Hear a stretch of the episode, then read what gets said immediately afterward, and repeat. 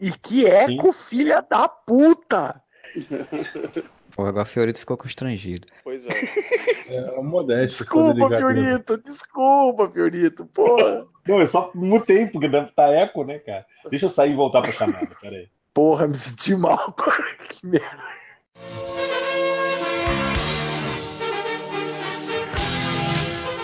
Olá, amigos. Vocês estão ouvindo o podcast Whatever. Gritem, Whatever!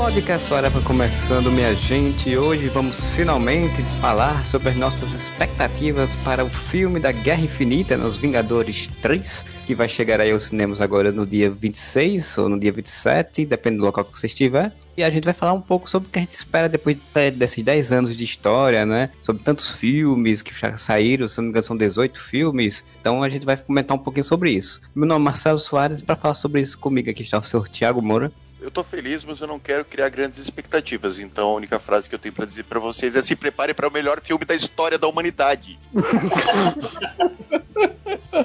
o senhor Luiz Modeste. É o bonde do hype sem freio. O senhor Fernando Fonseca. Eu só espero que o Thanos use a armadura e não aquela camisetinha escrota do primeiro trailer. E o senhor convidado, mas como sempre, parceiro da casa, o senhor Márcio Fiorito. Tamo junto queria que, que né, não vou comentar não, pode deixar. Eu queria que o meu querido Tiago Moura, que nesses 10 anos demorou para se formar e vai se formar agora também, então está comemorando oh. duplamente esse mês. É, parabéns! Eu sou publicitário, verdade. Papel que diz isso. Faculdade Infinita é o nome desse negócio, né? Eu queria que você então começasse abrindo os trabalhos falar um pouquinho sobre quando assistiu o Homem de Ferro, né? Que assim, alguns de nós aqui está fazendo é, maratonas dos filmes, né? O Marciorito acho que está fazendo mais religiosamente. Mas Não, eu tive que dar uma, uma aliviada agora por causa de trabalho, mas eu tô catacapenga, mas tá indo. Já tô no acho que 11 primeiro filme, sei lá, coisa assim. Faltam 35 filmes pra você terminar a maratona. Não, são 17 no total. Terminei de ver o Era de Ultron. Então, mano, eu queria que você falasse um pouquinho de como você assistiu lá Homem de Ferro, né? O primeiro, e agora, depois de 10 anos, com a análise aí que você faz aí desse. lá do início, a expectativa que você tinha lá no início, agora para os 10 anos finalmente. Quando eu fui ver o Homem de Ferro, eu lembro que eu fui meio que. É, foda-se, cara. Eu sempre caguei pro Homem de Ferro. O Homem de Ferro era um personagem bem bosta, né? Convenhamos. Por nos quadrinhos, eu sempre achei um personagem bosta. Tinha aquele desenho merda que passava na Fox, lembra dos anos 90? Puta, muito, que todo mundo tinha armadura. É, uma bosta pra caralho também. Ah, mas vamos ver, né, cara? Trouxeram o Robert Downey Jr., tiraram ele da Cracolândia, vamos dar uma chance agora pra olha só, olha só. Vamos pontuar, vamos só fazer, fazer uma consideração. O Homem de Ferro, na época, era um personagem tão merda, mas tão merda, que a única fase relevante era ele bêbado. E nada mais certo que colocar o Robert Downey Jr. pra isso, né? Sim, Sim era ele ou o Charlie Sheen, né, cara? Aí... Atendeu o telefone. Podia ser o Tô Cavalcante fazendo o jogo Cara Brava também, mas enfim. Cara, Pô. já pensaram o Woody Harrison de Homem de Ferro, cara? Lindsay Lohan fazendo a Pepper Potts. É? O filme não ia cheirar muito bem, né, cara? Não, não ia cheirar muito bem, né? Na verdade, ia cheirar que nem um louco. Vale salientar, né, que o Homem de Ferro, ele quase teve filme ali nos anos 90 e ia ser o Brad Pitt, né, o autor. É, não, é Tom, Tom Cruise. Tom Cruise. Tom Cruise, é, Tom Cruise, ia ser o Tom Cruise. Então, você vê a diferença. de bigode, cara. Imagina o Tom Cruise de bigode. Nos anos 90 tinha que ser o Magnum. Já começa por aí. Só que até hoje eu só vi uma pessoa ser escalada por popularidade, que foi o, o Patrick Stewart como professor Xavier. Que as pessoas tinham aquela noção de que, ah, ah meu Deus, sim. ele pode fazer porque ele é careca, como se raspar a cabeça. Ah, mas ele já era careca, então ele não precisava raspar a cabeça. É, economizar. Aí se fosse aqui no Brasil, ia ter duas opções, o Odilon Wagner e o Osmar Prado, né? Inclusive, agora a gente sabe Marcelo que... Tass. Não, e agora a gente sabe que eles estavam cobertos de razão, porque se botasse um ator com cabelo, ele podia não querer raspar, ou tá com algum compromisso, ia ter que tirar digitalmente o cabelo, igual Aí, foi o... Ia virar um Conehead, igual aquele filme dos Coneheads, é cônico. É. Mas então, cara, daí eu fui ver o filme e, convenhamos, assim, o Homem de Ferro 1 é um filme muito legal. Na época tava a trilogia do Nolan, me julguem, Superman Returns, que é um filme que eu acho legal, eu não acho ele ótimo, mas eu acho um bom filme. Ele é chato, sim, mas ele tem umas cenas. Ele tem umas cenas. A cena do épicas. A cena do avião eu acho maneira. A cena que ele ergue um continente de Kryptonita é maneira. Eu lembro que na época eu ainda pensei, cara, é legal, mas tipo, é bem quadrinhos, porque eu sempre li muito mais DC do que Marvel quando eu era criança. Tá errado. Eu sempre, eu sempre vi a DC fazer aquelas sagas mais épicas, né? Tipo, Crise das Infinitas Terras, Zero Hora, mas ok. E era sempre um troço. Melhor grande. saga do mundo. Zero Hora. Merece um podcast só pra ela, inclusive. A saga da DC com o nome de jornal. Exatamente. É. A segunda ia ser Diário Catarinense. o Homem de Ferro já é um filmezinho mais fechado, né? Tipo, ele é um. Como é que eu vou dizer? Ele não tem aquela cena, sei lá, Superman levantando um continente, ou as cenas do Batman, duas barcas gigantes e Coringa explodindo no hospital, assim. Só que, cara, nunca que o cara ia imaginar lá quando viu aquele filme mais fechado, redondinho do Homem de Ferro, velho, que 10 anos depois, cara, ia, tu ia estar tá vendo a porra do filme não, mais não, não. caro de super-herói ever, cara. Aí eu discordo. Na verdade, o primeiro filme do Homem de Ferro, você não tinha expectativa vendo no cinema. Quando você foi ver no cinema, não existia expectativa nenhuma, porque era um personagem ninguém se importava. Você vê, o filme é maneiro e tal, ele é divertido e tal, você, você tá lá empolgado, mas o filme não te empolga até vir os letreiros, e aí depois dos letreiros você começa aquela primeira cena pós-crédito de que se tornou um, um, um padrão marco. dos filmes da Marvel, um marco, e aí fala Iniciativa Vingadoras. Ali tudo mudou. Cara, você Sim. jura que você não empolga com filme sozinho? Não, não cara, o filme é muito legal. O que o Fernando quis dizer, que eu tô tentando dizer é assim, ó, tu não imaginava que o troço ia ficar tão grande, entendeu? Não é que não se empolgou. O filme é muito legal. Eu mesmo, quando fui assistir, hoje em retrospecto, eu tento lembrar a sensação que eu tive quando vi Homem de Ferro 1 e eu não consigo lembrar a sensação que eu tive. Porque exatamente ele não tem uma grande cena de impacto, como normalmente os filmes de super-heróis têm, aquela grande cena, até depois outros filmes da Marvel mesmo passaram a ter. Ele é um filme que divide o ritmo dele ao longo do filme de uma forma equilibrada e você acha legal e tal. Mas realmente, quando você vê aquela cena, vê ele falando da Iniciativa Vingadora, você vê, porra, é um mundo conectado. A Marvel tá fazendo um. Vai, vai fazer vários filmes conectados. Você diz, pô, realmente é uma coisa totalmente diferente do que você tinha visto. Não é o mais do mesmo. Cara, eu vou te falar que ninguém acreditava naquele universo, mesmo quando o cara falou Iniciativa Vingadora. Ah, isso, isso concordo. Sim, óbvio que ninguém o easter egg, entendeu? Tipo assim, não, fizeram easter egg foda. Até eles mesmo. É, exatamente, entendeu? Não, não sabia Tá mesmo. até na história secreta da Marvel Comics falar isso, né? Que eles eu fizeram aquilo sem saber do, do que vinha pela frente que legal o easter egg, entendeu? Que maneiro o easter egg. Falou da Shield. Porque a nossa noção de easter egg em filme de herói, ou de ligação entre filmes, era no filme lá do Batman Forever, o cara dizer, o circo já está em Metrópole. Você, caraca, que foda, entendeu? Batman e Robin, o Batman fala, é, é por isso que o super-homem trabalha sozinho no Superman Returns, eu esperava exatamente isso. Na te... Apareceu o Batmóvel explodindo as casas lá no, na TV do. Da, da... todo mundo tava. Acho que a gente comentou isso. Da é. Marta. Infelizmente não aconteceu. Quer dizer, os, os estudos não estavam ligados nisso. E realmente é uma coisa diferente. Mas como você falou, é, não era. Eu acho que eles realmente não sabiam. Até porque não era Disney ainda, né? Eles tinham, era, eles tinham retomados, tinham os personagens, ainda tinha aquele contrato de distribuição com a Universal. Ah, cara, isso foi pra medir a febre. Vamos botar pra ver qual é que. Porque alguém falou, cara, ia ser muito foda se a gente fizesse, hein? Bota aí é. pra ver o que que dá. Ainda era. Ainda era. Marvel Studios sozinho. Mas era o acordo com a Paramount para distribuir, se eu não me engano. Isso, Paramount, é, Paramount. Universal. É, a Universal tinha os direitos do Hulk, então a é, Universal é. tava com alguns personagens, com namoro e tal. É, eu, Mas eu, eu posso dar um ponto de vista um pouquinho diferente do de vocês sobre o filme do Homem de Ferro, que eu fui ver depois, e é o que não envelhece no filme de jeito nenhum, apesar das cenas de efeitos especiais terem envelhecido um pouco e tal. Cara, os atores estão muito bem nesse filme, cara. O Robert Downey Jr. tá solto no pasto, a Gwyneth Paltrow tá legal, aquele primeiro Rhodes lá que eu esqueci Howard. tá bem no filme. Vilão Nick Nolte, não é? Não, é o. Não, é o Jeff Bridges. O Jeff, o Jeff Bridges, isso, isso. É isso que os dois são, eu, se, eu sempre confundo o Nick Node com o Jeff Bridges. Cara, o Jeff Não. Bridges tá muito legal no filme. Eu o confundo, posso, com licença? É do Hulk, né? Eu confundo o Jeff Bridges com o. Como é que chama? William Hurt. É o William Hurt, que era do. Coronel, é Coronel. Ross. Isso, exatamente. É. Eu sempre confundo os dois. Sempre confundo. Eu confundo. Né? Com o Jeff Daniels. Eu sempre pensava que era ele que fazia da Lloyd. Quem que faz o contagem regressiva com o Tommy Lee Jones? É o Tim é Carrey. O... Não, contagem regressiva aquele do, do, do, do, cara que vem do Ira, solta bomba. Ah, eu, eu quero é, ah, foda-se, foda-se, foda-se, foda-se. Nossa. Mas sério, é, é, a coisa que menos envelheceu no filme para mim, depois quando eu revi Homem de Ferro, é a atuação. O elenco tá muito afiado, a, a direção tá muito boa. Né? Não, mas assim, é que muita coisa no filme acaba ficando datada, ficando chata. A coisa que eu menos gosto é a batalha do Homem de Ferro com o Monte de Ferro. Eu acho uma merda. Ah, sim, é sim, a pior é. coisa do filme.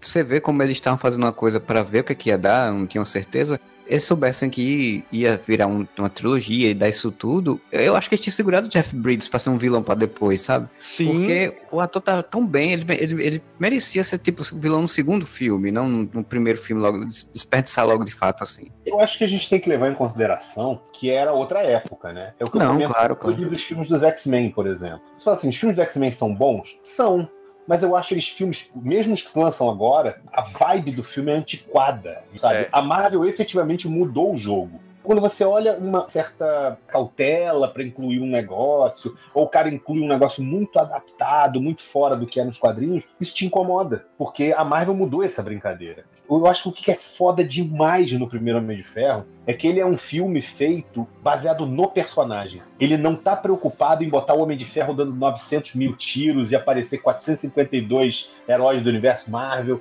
É a história do Tony Stark Sim. E é uma história de redenção. Isso é que é foda. E aí, quando o Homem de Ferro aparece, você fala, caralho, pô, que foda, entendeu? E uma coisa interessante, o, o Fiorito, que eu acho, é que o, o, Tony Stark, ele chamou muita atenção na época, porque ele era um persona civil dele, né, um super-herói, era muito diferente do que a gente tava, o público estava acostumado de ver de filme de super-herói. Porque Sim. das duas, uma, ou era o herói mega bonzinho, Clark Kent e... Trapalhão, geralmente. É, Trapalhão ou era o cara amargurado, sofrido, ah, Wolverine, Batman. é, os próprios X-Men, né? A história do X-Men 2, por exemplo, já é mais sofrida. sombria, mais sofrida. Ali, cara, você pega o Robert Downey Jr., deixa ele brincar. Você dá uma personalidade mais impactante para ele no filme do que ele tem nos quadrinhos, porque convenhamos que eu nem sei qual era a personalidade do Tony Stark direito nos quadrinhos. Eu acho que na época ele não tinha muita personalidade, assim, né? Ele foi, ah. A personalidade dos quadrinhos foi construída depois em cima da do Downey Jr. Na verdade, então, ele é um pouco o, o Tony Stark do universo Ultimate. Que não, isso é. Então, Aí tinha sim. câncer e era um Tony Stark que mandava um foda-se pra tudo, entendeu? Era. Então ele, ele era. Bebia ele era pra caralho e fazia tudo que queria. Exato. E, e, era bem esse esquema, tipo assim, foda-se, monta a armadura aí, gasta quando tiver que gastar, foda-se. Ele era muito foda-se, assim essa primeira parte aí do universo Marvel é o, principalmente o Hulk e o Tony Stark, eles foram muito baseados exatamente no Ultimate, né? O Hulk também, ele tem, ele tem o Ares do Ultimate ali no, na construção dele, tirando ele a tem, tem cenas, cenas do Ultimate, né? Aquela coisa de é, jogar do, ele do helicóptero e tal. E da série do, do Bill Bixby, né? Eu acho que o que já tinha referência era o Soro do Super Soldado, né? Ele era, Sim, não era aquele que ele já é, usava. Que... Tem que lembrar que o Hulk é o filme, é, como é que eu vou dizer, defenestrado, né? Tem um outro termo não, sim, é o que, é o que, é o que não consideram tanto, mas... É o proscrito assim, do universo Marvel, entendeu? É, mas o Hulk, ele saiu logo depois de Homem de Ferro, né? Tipo, no mesmo depois, ano. Logo depois. Então, eu não lembro se, se foi depois, logo depois do Homem de Ferro também, que eles anunciaram os outros filmes, né? Se que iam fazer o resto dos filmes e tal. Mas o do Hulk foi meio que a forma de. Agora a gente vai ver se se, se consolida isso, né? Que eles colocam até o Tony Stark no final do filme, né? Na, na, na, no pós-crédito e tal. Sim, sim, sim. Mas eu, eu, fiquei com uma impressão, e posso estar errado, mas eu fiquei com a impressão de que isso foi colocado depois, assim, que eu tive. Sim, ah, eu também Já acho. estamos fazendo um filme do Hulk, então, puta, deu certo o Homem de Ferro. Bota lá ele para fazer um papelzinho ali no final, entendeu? E aí tentaram repetir a dose do, do Samuel Jackson. É, mas eles citam, tipo, o soro do super soldado. Eles... Não é o fórmula lá dos anos 40. É, mas não é. O problema é que depois a gente vai ver na cronologia da Marvel que não é isso. O soro acabou. Não existe mais. Uma tentativa de refazer o soro. É, eles tinham algumas, algumas indicações, mas não tinham completas, né? Porque o cara morreu. Então eles estavam tentando refazer o soro utilizando raios gamas para é, cobrir mas, algumas coisas, né? E aí acabou. Eu falo que essa é a, versão antiga de fazer filme, assim, sacou? Fala, mas não fala, mas não cita, sim, sim, sim. entendeu? Era o jeito antigo de fazer filme.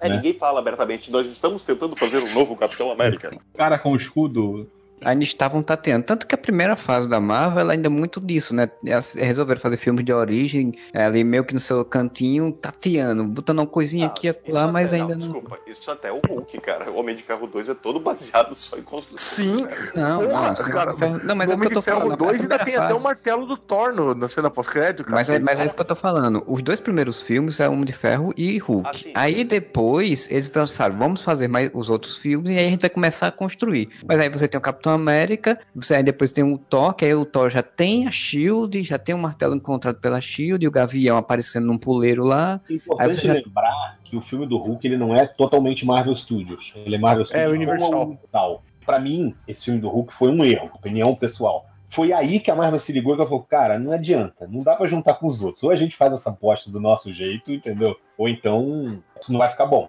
partir do Homem de Ferro 2 é que não tem o Avi Arad no meio. O 1 e o Hulk ainda tem o Avi Arad trabalhando na produção, né? Que daí o Avi Arad pro Homem de Ferro 2 que ele brigou com todo mundo. É, o Avi Arad é o responsável pelo filme dos X-Men. Então, tipo assim, você vê realmente essa pegada filme antiquado, digamos assim. E, e os homens do, do Homem-Aranha também tem o, o Avi Arad. Os, os Homem-Aranha com o Tobey Maguire. Que a partir do 2 tá, o, o Avi Arad não tá. E a partir do 2 é que o Kevin Feige toma conta de tudo, põe tudo debaixo da asa dele e fala: quem manda nessa merda sou eu. E aí é que rola tudo do jeito que rolou. Mas o Homem de Ferro 1 tem o Avi Arad e o Hulk tem o Avi Arad na hora que fala Kevin Feige tinha que ter aquele barulhinho igual no, no, no Terra Zero lá. Oh, é que eu tô falando do Morrison. o grande nome do o que faz o universo Marvel ser o universo Marvel no cinema é o Kevin Feige, né, gente? Certeza. O do Hulk também, o que vale salientar, é que é, o Edward Norton brigou muito com a produção, né? Deu muito trabalho, deu muita confusão. então acho, e aí eu acho que eles pensaram, porra, aí tu não vai manter esse cara para fazer um filme dos Vingadores. Ele vai dar treta, ele vai brigar muito com as outras pessoas. Então aí, né, resolveram dizer, vamos fazer o nosso próprio Hulk, né? Vamos fazer a nossa própria versão. O Edward Norton, ele era muito fã do Hulk do seriado, né? Sim. Então, eu, eu tô revendo também, que nem o filme dos filmes, e vou dizer, velho, o do Hulk é um filme chato. A parte mais legal é quando ele ainda tá trabalhando na, na fábrica do Guaraná Jesus lá, cara. no Brasil. O filme do Hulk, para mim, ele, ele não me empolga em nenhum momento. Nem quando ele vira o Hulk. Eles ficam escondendo o Hulk se transformar assim. Você não se empolgou nem quando o líder apareceu? vontade do líder existir, não com, com efetivamente o líder. Entendeu? A cabeça dele ficou borbulhando, tá explodindo naquele chão, porque não apareceu mais. Só eu gostei do, do Abominável no filme. Só. Nem, nem o ator gostou. Só você gostou. É. Eu acho mais maneiro quando ele tá humano lutando com o Hulk. Né? Exato, isso que eu ia falar. Eu acho do caralho, cara. Essa cena é foda. Inclusive, essa cena eu lembro das pessoas dizerem: Ah, isso aí é um preview de como é que o Capitão América vai ficar visualmente no cinema. E realmente é, né? Se a gente for ver. Né?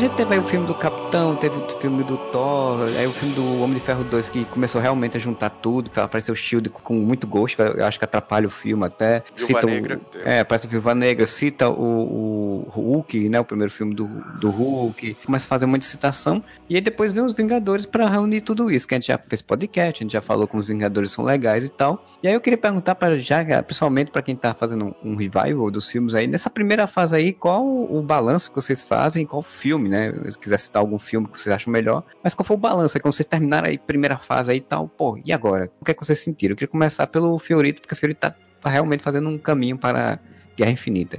Estrada para a Guerra Infinita? Cara, de longe Vingadores. É, é a culminação de toda a primeira fase da Marvel. Fiorito, eu acho que inclusive dava para tirar os Vingadores do negócio para de repente comentar qual filme que você gosta mais da primeira fase, tirando Vingadores, porque é, senão todo mundo vai eleger Vingadores. Vai ser tipo o concurso. Or concurso. é muito de longe o melhor, assim, sacou? Muito Sim. de longe. Eu acho que o melhor filme desses é o Homem de Ferro 1. Mas eu tenho que dizer que eu tenho um carinho muito grande pelo Capitão América, pelo filme do Capitão América, porque é bom a gente lembrar que todo mundo achava que era impossível fazer um filme do Capitão América. Já tinham tentado, né? Naquele momento político, sacou? Inclusive a minha crítica, sempre que o pessoal fala que o próximo filme da Marvel vai ser uma merda. Eu já vi as pessoas dizendo, ah, quando lançaram o Homem de Ferro, aí, beleza, o Homem de Ferro ninguém esperava. Aí fizeram do Hulk, é, foi meio merda. Aí fizeram o 2, a gente falou, ah, agora vai cagar o Homem de Ferro no 2. Não cagou. Ah, não vão conseguir fazer um filme do Capitão América. Como vão fazer um filme com um cara com a bandeira dos Estados Unidos? Fizeram. Pior não é nem isso, é quem era o ator. O Chris Evans vai ser o Capitão América da onde? Aquele cara, da onde que ele vai ser o Capitão América? Aquele é um bosta. O cara que tinha banana no, no rabo. acertaram no filme do Capitão América foi, em vez de ficar fazendo politicagem, que era o que todo mundo esperava, o filme é sobre um ser humano, entendeu? Sobre uma pessoa. Sim. Sabe? Ele foca no aspecto do personagem, que é o mesmo acerto do primeiro Homem de Ferro. Aí você vai dizer, o filme, como filme, tecnicamente, Capitão América é tipo muito foda? Não. Ele tem um probleminha de ritmo ali, tem algumas coisinhas. Eu acho muito bom, tá? Mas assim, acho que tem uns probleminhas de ritmo que não deixam ele ser um, um filme do caralho. Mas acima de tudo, velho, você torce pelo porra do Steve Rogers. Você entra no filme ele é uma aventura gostosa de assistir. É como os filmes antigos de matinê, assim. Ele pega bem o climão que tinha que ter. Por isso que até que colocaram o diretor do Rocketeer para fazer, né? Que é o Rocketeer também é um filme assim. Ele é um filme bobo, é um filme tal, uma aventura despretensiosa, gostosa de assistir. Pode esquecer que a imagem americana na época era do George Bush, né, cara? Ninguém gosta de nada dos Estados Unidos. Eu lembro que eu fui ver o filme pensando isso aí. Inclusive, quando o Capitão América foi lançado no, é, no mercado internacional, botaram como primeiro Vingador exatamente para amenizar esse peso do, do título ser Capitão América, né? Assim, não, eles foram é... espertos. Eles fizeram o filme na Segunda Guerra, que é uma coisa que, bem ou mal, é o que eu falo, Segunda Guerra é indiscutível, né, cara? Os nazistas estavam errados e pronto, né? Não tem. Mas não, não tem nazista. Mas não tem nazista. Mas é isso que eu ia falar. Isso é uma coisa que a princípio me incomodou, mas acho que é uma decisão que faz muito sentido, cara. Você vai fazer um monte de brinquedo merchandising. Pô, vai fazer o tanque do Caveira Vermelha, é uma porra de um tanque nazista. É, botar uma suástica no brinquedo das crianças. É, e aí tá aquelas crianças sorrindo com um tanque com um negócio nazista. Não dá, tá né, cara? Nos anos 80, porra. Nos anos 80 podia. É, não é do Indiana Jones, Indiana Jones tinha.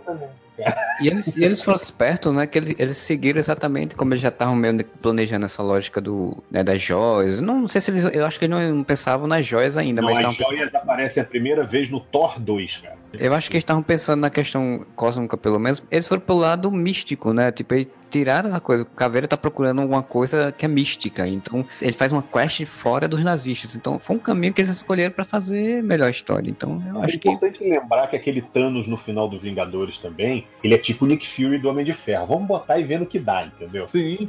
Ué, tanto é. que ele ficou esquecido, né? Tipo, saiu depois do segundo Vingadores sem ele.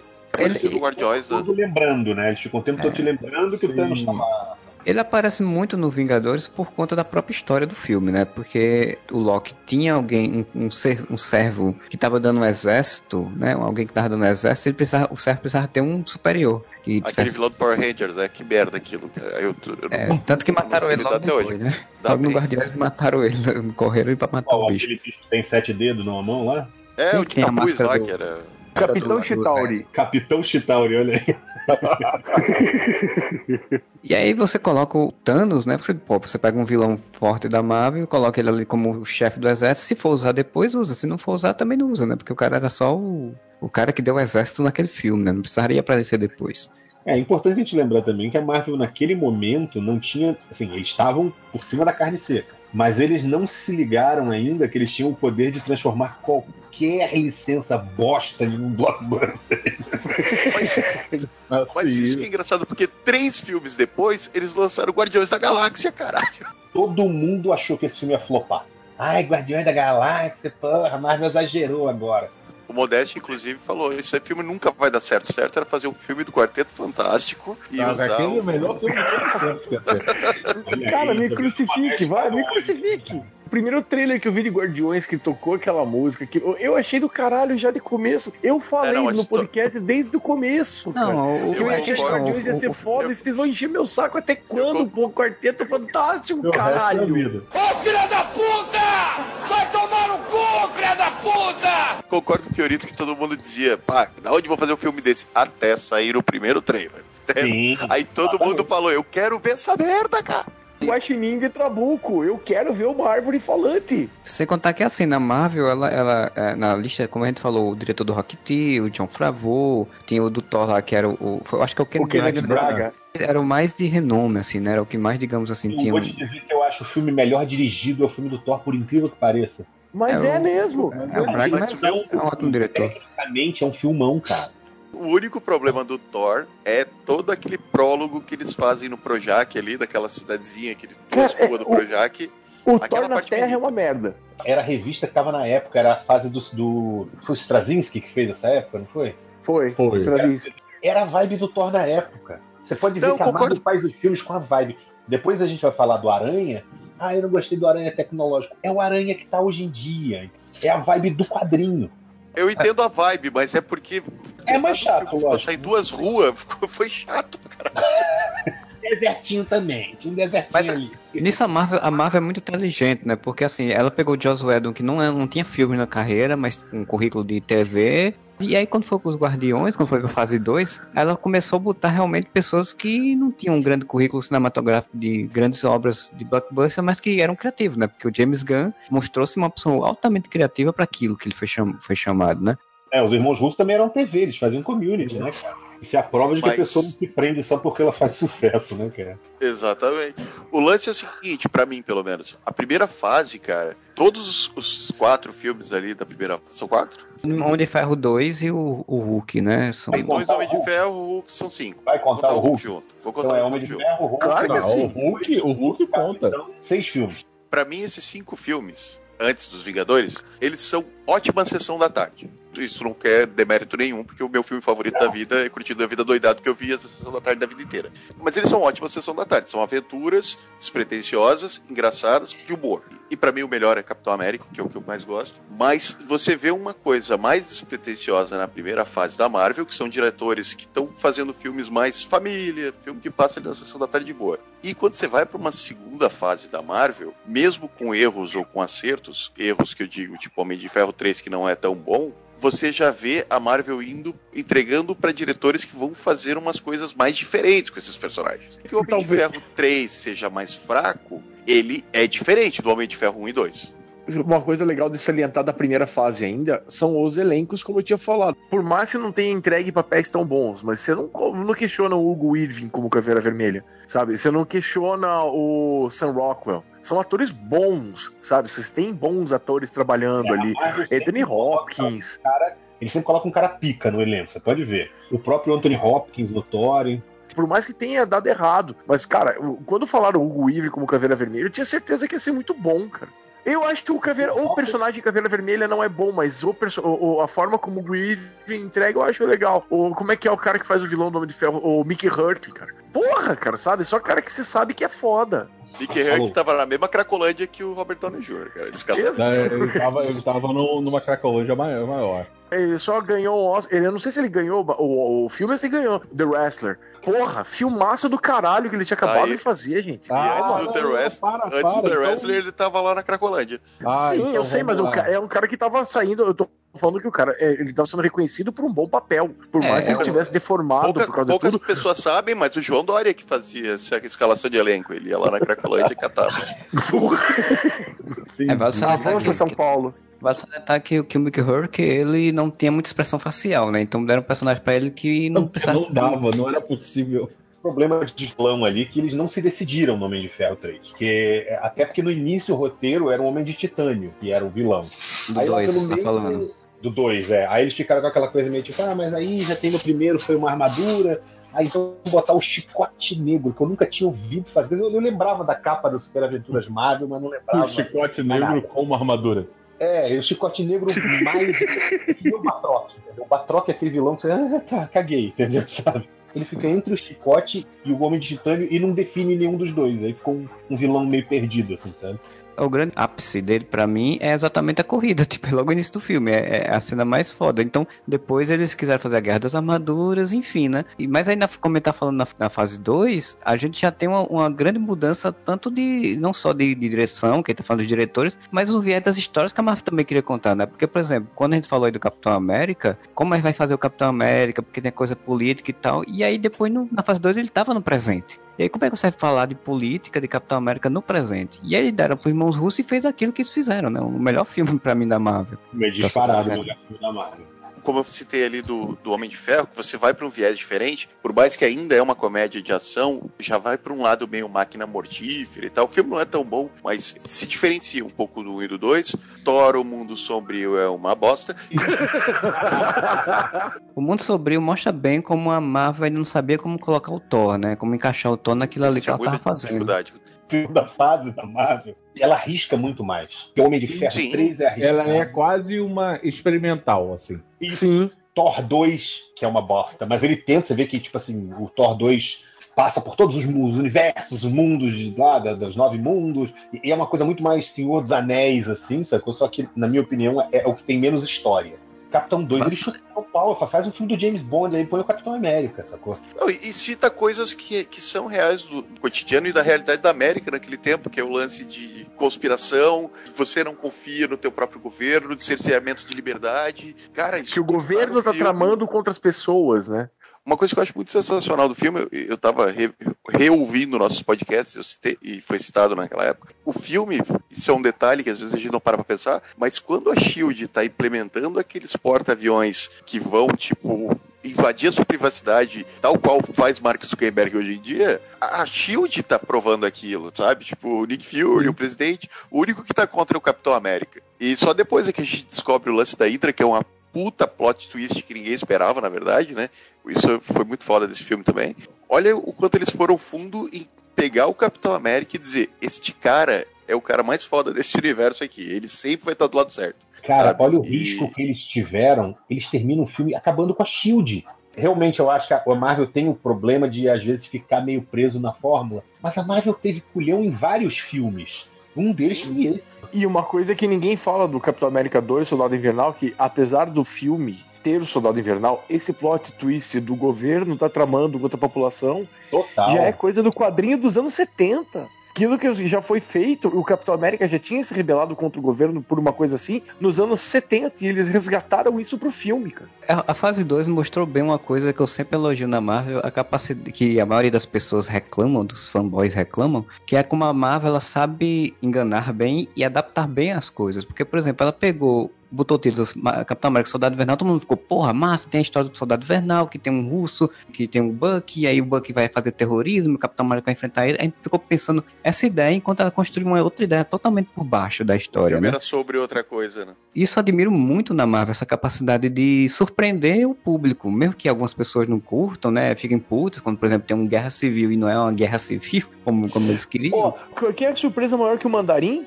Apesar de eu ter gostado, eu acho que o Mandarim é uma dessas experimentações da Marvel que acabou saindo pela culatra. Gosto eu, desse mandarim. Eu, gosto do plot twist, mas eu não gosto de terem queimado o cartucho. Eu, eu, depois, né? Eu gosto do, da ideia, acho o conceito por trás do Homem de Ferro 3 muito bom, só que eu acho que o que eles erraram foi exatamente é o que todo mundo fala da, da, do marketing do filme, fica focando numa coisa e quando você vai ver o filme ele não é isso. E aí isso frustra. E quando você frustra seu público porque você criou uma expectativa, a publicidade tá aí. Opa! Olha aí, pega! Quem tá sendo preso? Eu moro, eu moro na Rua dos Bombeiros, gente. Pegando fogo, bicho! Ô, louco! Era o Lula. Eu não gosto do universo Marvel. eu prefiro DC. Eu prefiro DC. Eu acho que não compreende o que você fez. Deixar os Vingadores soltos neste mundo.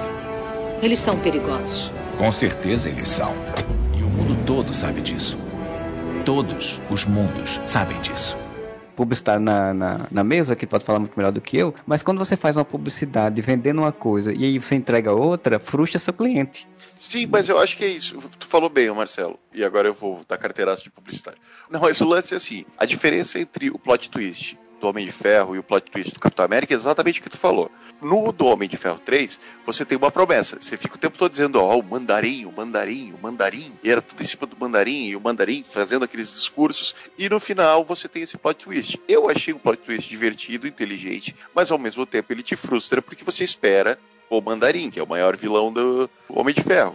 Pra mim, foda-se, mas né, tem, cria essa expectativa. Do Capitão América, não. Você não teve um monte de teasers dizendo e o grande vilão é o Soldado Invernal, ele vai mudar tudo. Não, cara, o nome do filme era Soldado Invernal. Realmente ele tá lá. Realmente ele é o, o antagonista do filme. Mas o filme si não é sobre isso. Tem uma coisa, primeiro, o Soldado Invernal está no filme, então não tem mentira aí, entendeu? Sabe? Sim. Tem, tem o soldado... Conta a história do Soldado Invernal, não tem. É, não viaja muito mais que isso. E o que que acontece? A expectativa que você tem ela não muda completamente, sabe? É um, é um plot twist, mas não é um, digamos assim, um expectation twist. Assim, Exatamente. Não é um troço assim, ó. Ah, você pensava que era isso aqui, mas não tem nada a ver. É isso aqui, ó. Achou Na verdade, errado, não. É assim, ó. Você, achou é, achou errado, otário. Na verdade, era o seguinte. Tem o Soldado Invernal, mas não é só isso, sabe? Aí vem o, Ligando o brinde da TechPix junto. Pronto, você falou bem. É, Você tem um brinde, você tem um a mais, um plus a mais, que. Um plus a mais, um, um elo de ligação. Que... Eu vou estar agendando. Que amplia a sua percepção do filme e lhe dá um gosto melhor. Coisa também que eu vejo muitas pessoas reclamarem com o Vingadores Era de Ultron, porque o pessoal esperava mais do vilão, por exemplo, e o vilão não dá aquilo tudo que, os, que muitas pessoas esperavam. Então tem muitas pessoas que se frustram por conta disso ali você vê claramente o problema da briga com a Marvel, né? O, Era de Ultron. Eu acabei de ver. Você vê claramente que talvez o Edon queria fazer mais, a Marvel mandou segurar, que aí é um problema que vai acontecer com a Marvel depois. Os primeiros filmes são muito. estão testando, então eles são filmes, digamos assim, como é que eu vou dizer? Despretensiosos. Eles são despretensiosos, é falar, tem pouca ambição, mas é isso, eles são despretensiosos. A segunda fase é uma fase de experimentação. Mas o Vingadores 2, que é o final da fase 2, quer dizer, o final, na verdade, da fase 2 oficialmente é Homem-Formiga. Não é o caso. Mas é o Vingadores, né? É, a gente sabe que é o Vingadores, exatamente. Ali a Marvel já tava tipo assim, não, velho, só que a porra aqui é bilhão. Então não pode é. também pisar muito fora do, do da panela, não, entendeu? E aí, é, pô, já aquelas histórias de que o Ultron ia ser um robô gigante, que não tinha dinheiro. A Marvel não ter dinheiro é foda, né, cara? É lógico que tinha. Vale salientar que o, o Tron gigante era uma ideia meio bo boba também. Não era. Essa é tosco pra caralho. Ah, é, esse é ridículo. Mas eu acho que o grande problema do 2, justamente, do, da Era de Ultron, apesar de eu gostar, como eu falo, eu não, não tem nenhum filme da Marvel que eu acho ruim. Não tem. Ruim, não tem. Tem bons, tem médios e tem do caralho. Tem o Thor 2. É, é, não, eu, eu, não acho o Thor 2 ruim. Ele só é um filme mais fraco. Ele não, não tá no mesmo nível dos filmes da Marvel. Mas ruim, ruim, você fala assim, meu Deus, inassistível. Não é Mulher Gato, não é Lanterna Verde. O Júlio é, não sim, está aqui. Não é ofensivo. O Júlio é chato dizer. Não, e não, não acho ruim também. Depende do que você chama de ruim. É, Lanterna Verde é ruim. Assisto Lanterna Verde esperando. Será que ele, ele mudar? É, será que ele melhorou? E eu sempre me fodo, mas eu sempre assisto de novo. Será mas... que dessa vez é a versão do, do diretor, com um ou outro final? Cara, o, o, pior é que toda vez que eu assisto um filme que é assim ruim, eu fico assistindo o filme dizendo, tentando corrigir o filme enquanto tô assistindo, cara. Aí fica um é, exercício é. de angústia, né? Porque você fica, porra, mas era só fazer isso, é só fazer. Por isso que é bom ver Batman e Robin. Não tem o que consertar naquele filme. Então você entra na merda. tinha um memezinho, tinha um memezinho da DC, lembra? Que é tipo assim, como consertar Batman vs Superman? Aí aparecia o cara escrevendo lá, tira a cena da Marta, faz o super-homem assim, faz o super-homem assado. Aí te recebia o roteiro do Esquadrão Suicida. E como consertar o Esquadrão Suicida? Aí o cara olhava, aí jogava no lixo o roteiro. Assim. Taca fogo. Não tem que consertar, joga essa merda fora se a gente for ver isso, eu acho que o problema do Vingador do, do, Era de Ultron é justamente isso. Ele parece um filme travado. Ele tem cenas do caralho, mas ele é um filme travado. É porque o sistema operacional tava dando bug, né? É que o Ultron roda com o Windows. Exatamente. ah, tem, a, tem a questão também da saída do, do Edon, né? Que já tava tudo certo. Mas e ele aí, brigou, né, com a Marvel, parece. Exatamente. Mas é... Ele não fala muito, né? Mas ficou muito claro que quando ele, o Vingadores fez um bilhão e mudou totalmente as regras do jogo, né? Por conta de um filme de super-herói fazer bilhão assim fácil e tal, e a, a, pressão deve ter sido muito grande em cima dele e ele se desgastou fechou. Acho que ele eu não quero mais fazer isso. Tanto que o filme seguinte que ele fez foi um filme independente, um pouco elenco, bem tranquilo assim para ele. Então, acho que... É que o grande nome até agora, que era o Kevin Feige, também foi o nome da grande briga. O Kevin Feige foi o cara que falou, agora quem manda sou eu, os filhos vão sair com o eu quero que saiam, e estão sendo assim até agora. Teve a briga com o Ike Permute também. Um de cada Um de cada vez, não vez. deu pra entender nada. É que eu e o Fiorito falamos a mesma coisa. Pode falar, Fiorito. Não, pode falar, pode falar, pode falar. Já falei pra caralho. É porque eu não sei pronunciar o nome desse filho da puta, se pronunciou certo. Eu falei Ike Permuta. Ike Batista. Mais uma citação a da Cisa Tamborindé. Olha aí, sou eu que trago essa citação. O- Tinha aquele produtor, tá aí o Ike Loucura. Não faz isso não, que no- tinha um produtor do Senhor dos Anéis que chamava Rick Porras. Porras. A briga da Marvel aí parece que foi o Kevin Feige com o Ike Promoter, que aí depois rolou a tal da cisão entre TV e cinema. Por isso que a gente não vê mais tanta integração entre TV e cinema, porque o Ike Promoter foi cuidar da área de televisão e aí produziu pérolas como Punho de Ferro, como Inumanos, é, lindo. Inumanos, que era o Pet Project, Mano. era o projeto dele de, de referência. Projeto É. de quê? De, de conclusão de curso? Porque parece. Cara, Inumanos foi um projeto tão errado, mas tão errado que quando apareceu, alguém na Disney falou: puta que pariu, compra a Fox, deixa eu fazer os X-Men. Pelo amor de Deus. Traz os X-Men. Vale salientar que nessa época a Marvel já tinha feito aquele cronograma de uma porrada de filmes ao, né, ao longo de 10 anos aí que você ia fazer, e Sim. tinha colocado exatamente o Inumanos para 2019. É, não tinha anunciado ainda Capitã Marvel, mas já, já tinha colocado outros filmes e tinha colocado como de Formiga. Até Vingadores 4, teoricamente, que na época ainda tinha sido anunciado como Guerra Infinita 1 e 2. Parte 2, é. É. Tinha colocado Inumanos, se eu não me engano, já na. É, na Inumanos veio depois. Sim, Sim, Inumanos. Sim, Inumanos ia ser filme, não um seriado. Aquilo é uma novela da Record. Não, o Pantera Negra tava no, no, no, no Scout. Tava, tava. Tava. Teve essa, essa briguinha, né, essa perrenga, e no meio desse processo todo ainda, teve a briga com o Edgar Wright, né, do Homem-Formiga. Foi o primeiro projeto da, da Marvel Studios, era o, o primeiro filme, né, que eles tinham há muito tempo antes do Homem de Ferro, de fazer. O Wright planejou, organizou isso aqui, exatamente. Ele brigou com o Kevin Feige porque ele queria fazer de um jeito, o Kevin Feige queria de outro, e o cara fez, toma ele no cu e eu vou embora. E aí foi-se embora. E quem manda, falou quem manda é sou eu. O Edgar Wright ele queria fazer um troço fora do padrão Marvel. E não ia dar certo, cara. Não ia funcionar. Alguns diretores realmente não entendem é o seguinte: você não tá fazendo um filme, velho. Você tá fazendo um capítulo de uma série. Não adianta você querer chegar e falar, ah, vou fazer essa porra toda diferente, ah, é o meu eu artístico. Foda-se o seu eu artístico, entendeu? Mas acho que a discordo, discordo, discordo, porque o Taika Waititi conseguiu colocar o eu artístico dele, o James Gunn colocou o eu Não, mas artístico olha dele. só, ali. mas olha só, Não, peraí, mas, peraí, peraí. mas daí tu Mas não tá isso- discordando, tu tá concordando. Isso. é, Não, ele esses coloca o cara do diretor dele. Não, não, Modeste, mas esses dois exemplos são extremos. Você pega Guardiões. Ah, o James Gunn teve liberdade. Cara, mas os Guardiões foi a primeira tentativa de fazer algo do universo cósmico da Marvel. Tinha amarra com nada, então beleza, você teve liberdade. Thor agora, tiraram o Thor de cena, jogaram ele pro outro planeta e falaram assim: ó, faz aí qualquer porra e vamos lá, vamos ver o que, que vai dar.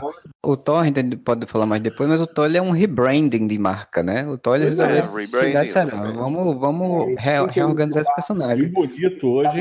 O Edgar Wright tem essa questão também, porque, como eu falei, ele foi um, um diretor que estava ligado à Marvel há muito tempo antes. Então, ficou tão apegado àquele projeto que ele queria fazer do jeito dele e acabou, né? E acabou mandado embora. Botaram outro, um cara lá pro outro cara lá, fizeram um filme, o filme deu, deu certo, apesar de ter seus probleminhas, deu certo. Conseguiram dizer, ah, então beleza, agora a Marvel consegue fazer qualquer merda mesmo, porque se E, depois. aliás, foi outro filme que apostavam que ia dar errado, né? E, e convenhamos, né? O Homem-Formiga não era um grande personagem pra você dizer, pô, vai te segurar um Não, filme sozinho, ele é o né? Homem-Formiga, não é o Homem-Elefante. É, mas ele virou Ele é gigante um depois, ele virou um grande menor. personagem. Ele é um personagem menor no Marvel. Nossa senhora. Mas, na verdade, se você for ver, as pessoas falam muito dessa saída do, do, do Edgar Wright, e eu digo o seguinte: o problema de ter um filme que é um filme bom, muito bom, acho um filme bem divertido, entendeu? Bem sessão da tarde, mas no, no melhor dos sentidos. Porra, se fosse do Edgar Wright, talvez fosse genial. Qual é o problema nisso? É que, porra, se a Marvel dá liberdade criativa pra um diretor, vai ter que dar pra todos. E outra coisa, cara, o cara, ah, uma visão foda, vai fazer um filme genial do Homem-Formiga. Beleza, mas são 12 diretores no universo Marvel, se contar os repetecos aí, entendeu? 12 diretores. Se cada um tiver uma visão, velho, vai virar alguma coisa, sei lá, tipo DC Comics do cinema. Depois pra encaixar aquele personagem num, num Vingadores, num universo com, completo, É, né? exatamente. E atrapalhar ia ficar difícil, né? E, e realmente. Não é um filme, cara, é um episódio, uma série. Eu acho que depois do James Gunn e o que ele fez com Guardiões da Galáxia, que por mais que sim, ele botou o eu artístico dele, ele despirocou foda, mas o filme não se descola do, do estilo que a Marvel propôs. Não é uma coisa, nossa, é completamente. É, o- é o Scott Pilgrim, entendeu? Que a Marvel, ela aprendeu, pelo menos eu acho que ela aprendeu. Ela dá o quadro pra você pintar. Pinta dentro da moldura. Mas daí ali Isso. dentro pinta do jeito que tu quiser. Não, você imagina uma coisa, vamos pensar como se a gente. Eu, eu gostaria muito de saber qual, um dia ler em algum lugar qual era a proposta do Edgar Wright que causou a grande treta. E aonde no filme ia entrar o Simon Pegg? Exatamente, com certeza. Pelo que eu sei, assim, do pouco do que era o roteiro do original, o Scott Lang dele, ele não era tão bom mocinho assim, sabe? Ele era um, era um bandido, de fato. Tanto que tem essa coisa de que ele, ele foi preso por uma coisa, depois ele ele foi preso por outra, né? O roteiro Sim. original era, era uma coisa, depois foi o roteiro outra. No filme ele rouba o negócio, mas depois vai devolver. E eu acho que o Edgar Wright ele ia querer que ele roubasse e ele usasse mesmo pra ser ladrão, sabe? Como é nos quadrinhos.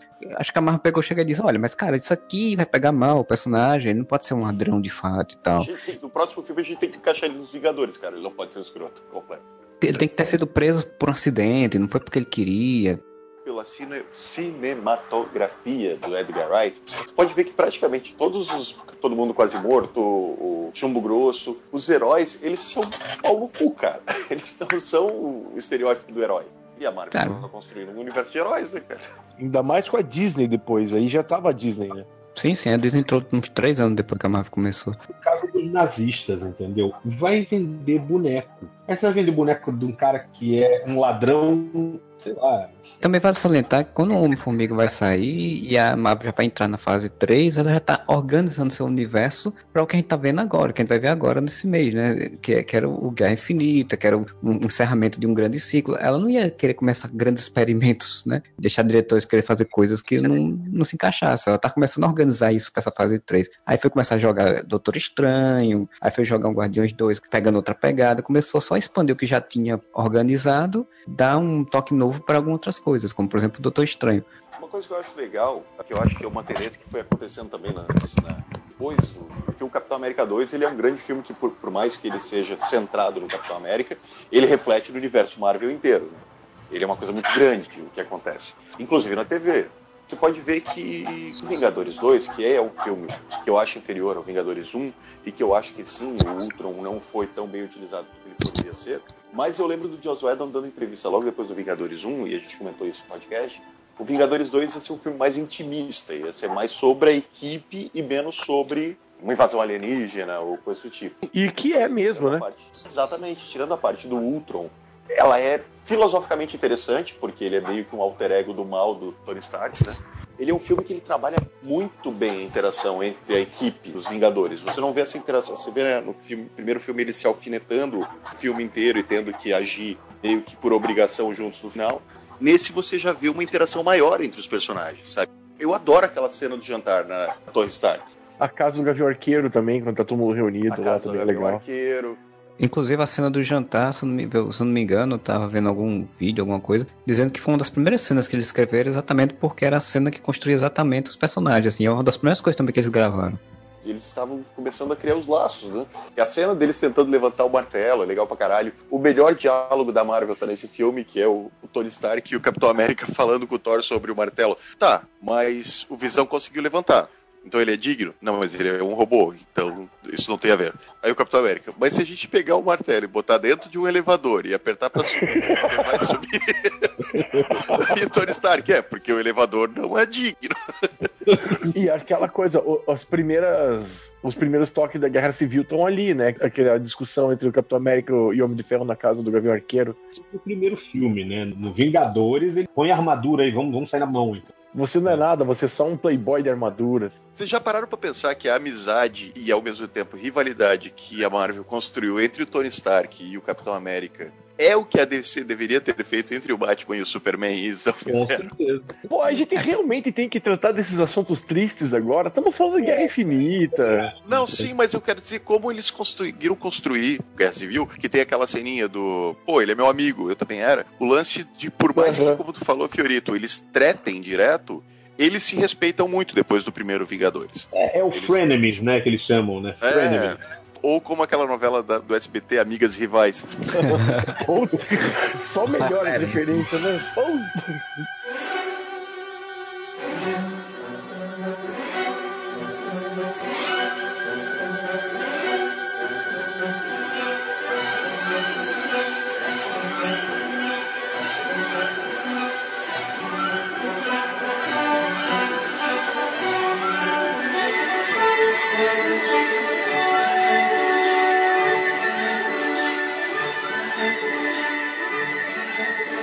vejo claramente uma construção interessante da Marvel. A pessoa, ah, mas não foi tudo planejado. Tá bom, pode não ter sido, mas o resultado final é esse. Inclusive do Tony Stark. Tem muita gente que critica, ah, o Tony Stark mudou de personalidade de um filme pro outro. Eu acho muito consistente a mudança na personalidade dele, porque tem dentro da, tá dentro da história. A primeira coisa, ele é um playboy que não tem responsabilidade. Na segunda, ele tá morrendo, velho. O nego esquece isso. Obviamente a Marvel tinha medo naquela época ainda, não, não teve o culhão de fazer o demônio da garrafa, mas mostrou o Homem de Ferro numa vibe autodestrutiva. Mas mesmo na vibe autodestrutiva, ele tenta deixar as coisas no lugar. Tipo, eu vou morrer, mas vou deixar a Pepper no comando, vou deixar tudo preparado. O Tony Stark tem toque. Cara, vou te falar um negócio. No terceiro filme, que as pessoas detestaram, eu não acho tão ruim. O maior problema para mim ali no terceiro filme do Homem de Ferro é a obsessão que o Shane Black tem em destruir armaduras do Homem de Ferro. Eu assisti o Homem de Ferro 3 de novo, depois que você até falou isso em algum podcast aí. Eu não consigo achar que ele, que ele destrói exageradamente. Eu, eu consigo ver posso estar exagerando, mas eu consigo ver exatamente que as destruições das armaduras seja exatamente um, uma metáfora psicológica, porque o personagem ele não quer mais ser o Homem de Ferro porque ele está com medo muito de tudo que está acontecendo, tanto que ele tem ataque de pânico, faz coisas que não deveria fazer por conta do, do medo de perder a, a Pepper Potts, do medo de perder e os amigos e tudo. Um ponto importante para mim, cara. Eu tenho ansiedade, eu lido com síndrome do pânico. Velho, eu nunca vi num filme tudo bem, você pode dizer, você não viu os filmes certos, mas eu nunca vi num filme uma representação de ataque de pânico, de ansiedade, como aquele tem no início do filme. Você falando que nunca vê, você não viu os filmes certos, mas a gente nunca vê em filme de super-heróis isso. Que as doenças psicológicas dos heróis não são trabalhadas geralmente em filmes super-herói, porque como a gente falou no início, geralmente o herói é muito bonzinho, ou é um herói sofrido, mas é aquele sofrido que é meio que uma base única e tal. O Homem de Ferro, ele mostra essa variação. Claro, a Marvel resolve essas coisas com um piscar de dedos, como o Thanos faz com a destruição do mundo, mas ela pelo menos mostra uma coisa diferente nesse sentido, né? Isso é interessante. Sim, eu acho que a Marvel leva uma fama muitas vezes ruim, mas que eu não acho que seja merecido, entendeu? Não tô dizendo que é perfeito, mas tô dizendo que a Marvel seja perfeita. Só é a melhor editora de todos os tempos. O, sou eu que trabalho gente... para ele. Cara, e todo mundo fala isso do Homem de Ferro, mas eu acho que o outro personagem que também tem uma construção e uma evolução de personalidade, uma evolução de personagem com o tempo é o Capitão América mesmo. Totalmente, total. Todo mundo só fala cara, Homem de sabe, Ferro, Homem de Ferro. Pô, o Capitão América é outra coisa, cara. Qual seria a lógica de um estúdio comum com o sucesso do Homem de Ferro na primeira fase? Porra, fez sucesso pra caralho, Robert Downey Jr. virou um astro, beleza. Então vamos fazer Homem de Ferro 1, Homem de Ferro 2 e Vingadores. Porque daí no Vingadores a gente centraliza tudo no Homem de Ferro. Olá, Hugh Jackman a gente, sei lá, apresenta o Thor e a trama e a gente encontra do Capitão América. E o Homem de Ferro é o líder dos X, do, dos X-Men. E o... dos X-Men. E o personagem principal é o Homem de Ferro. E daí eu vejo muita gente que quer reclamar e diz assim: ah, mas Vingadores é o Homem de Ferro e seus amigos. Na época não, não que saiu o filme, uma pessoa mais desocupada que a gente cronometrou o tempo de tela de todos os atores. E o Chris Evans tem mais tempo de tela que o Robert Downey Jr. no primeiro Vingadores, alguns minutos a mais. Se você tem que dar para alguém o filme dos Vingadores, ele é do Capitão América. Exatamente. Olha como a Marvel já se arriscou daí. A gente tem esse personagem que se tornou mega popular com esse ator caro pra cacete hoje em dia, mas ele não vai ser o protagonista. Todos são os protagonistas. Todo mundo vai ter a sua cena e o líder dos Vingadores é o Capitão América. Não é porque o Tony Stark é mais popular naquele momento era que ele vai ser o líder. Nós vamos respeitar o personagem. Eu vi uma entrevista de uma das pica grossa lá da, da, da Marvel falando cara perguntar, por que, que você acha do sucesso da Marvel tem hoje em dia no cinema. Assim, ó, porque a gente faz os filmes respeitando os fãs e os personagens, em primeiro lugar. E você pensar em filme dos X-Men, acho que eu já falei isso algumas vezes aqui no podcast. No filme dos X-Men, cara, o líder dos X-Men é sempre o ator mais famoso daquele momento em Hollywood. Hoje em dia é a mística, né? Sim. E a Jennifer Lawrence, então a mística pra você é ver como é que você não se respeita nada. Lógica, é, não, é, não tem lógica nenhuma nisso, cara. A única lógica é a lógica de mercado. Ela é a atriz mais famosa, ela é a líder, ela é a protagonista. Mas aí é o que a Marvel tem de mania de tirar as máscaras de todo mundo. Estão reclamando aí nos postos da Guerra Infinita. Realmente, né, cara? Tu vai pagar o, um monte de cachê foda e botar os caras de máscara. De máscara, deixa sem máscara, não tem problema nenhum. O Guerra Infinita pelo menos se justificou bem, porque, tipo, o Homem de Ferro todo mundo sabe quem é, o Capitão América, o nome dele não usa mais a máscara do Capitão América, o Pantera vai estar na terra dele, então ele não precisa necessariamente estar de máscara toda hora. E quando ele vai pra porrada, ele bota a máscara, aparece é. no trailer. É que se justifica. E o Homem-Aranha Mas... é mais famoso que o Tom Holland. Então justifica o Homem-Aranha estar tá com mais roupa se você tem o primeiro filme do Capitão América, que todo mundo gosta, acha um filme legal e tudo mais, aquela dúvida que o Modeste falou, né? Porra, mas é o Chris Evans, cara. O cara tinha uma banana no toba, no outro filme lá, não sei o quê. E, velho, a Marvel pega e fala assim, ó, mas beleza, só que o líder dos Vingadores é o Capitão América. E o que, que eles foram fazendo? Eles foram subindo o personagem, cara. Não é tipo Fox jogando o Ciclope de lado, porque, ah, ninguém conhece, foda-se eles foram pegando o personagem e foram alçando ele até o momento que você tem no Guerra Civil, para mim, a melhor trilogia da Marvel, sem sombra de dúvida, é a do Capitão América. Que os três filmes são bons e eles não descem. Para mim, o Soldado Invernal é o melhor, mas Guerra Civil não cai a qualidade. O Capitão América tem isso. Ele começa como soldado obediente que desobedece as ordens do Tommy Lee Jones para ir resgatar os 200 soldados lá, que eu acho uma das cenas mais legais do primeiro filme. No Vingadores, eu acho que não foi tão bem aproveitado no primeiro Vingadores na parte de porradaria, mas ele tem um crescimento. E daí você vem com o Vingador, com o Capitão América 2 e você faz ele dar aquele discurso fudido no final do filme, fazendo todos os agentes do bem da Shield irem pra porrada. Só na cena do elevador você já mostra como o personagem tava foda, Sim. né? Você já, você já e quando ele derruba o avião. Sim, mas o mais foda dele não é. Aí que tá, peraí, gente. O, o, que faz ele ser foda não é a porradaria. O Moura falou do ponto de vista filosófico, quando ele faz o discurso, eu falei do ponto de vista porradeiro. Do ponto de vista porradeiro, eles mostram as cenas que mostram como ele é foda, e aí tem um ponto de vista filosófico que mostra como ele é foda também faz ele ser respeitado mim... não é a porradaria. Tá, a gente entendeu, Bandete, mas a gente botou dois pontos diferentes que nesse filme erguem ele. No Vingadores 1, porradaria não é o forte dele, isso foi citado também no podcast. Ele não tem nenhuma cena como os outros personagens têm. Nessa ele tem, nessa ele derruba a porra do avião, ele arrebenta todo mundo dentro do elevador. Ele é o cara foda, ele não é só o líder, ele também é um cara foda que sabe se virar sozinho. Esse filme ele faz uma coisa, porque tinha gente que mesmo assistindo Capitão, o 1, tem aquela galera que é resistente, então vai ficar ai, mas o Capitão América é o mais bundão de todos. Cara, ele abre com uma Sim. cena que é tipo assim, ó, caladinho, fica caladinho. Cala ele lutando contra o já citado Batroc, inclusive. Cara, não, ele invade uma porra do navio inteiro, né? Ele só, quase sozinho, né? Cara? Sem paraquedas. Sem paraquedas, exatamente. O, só pra citar que o Batroc é o George St. Pierre, lutador. Ninguém se importa. Eu me importo. Morreu. Ninguém se importa. Morreu. Uma torta, né? Que assim,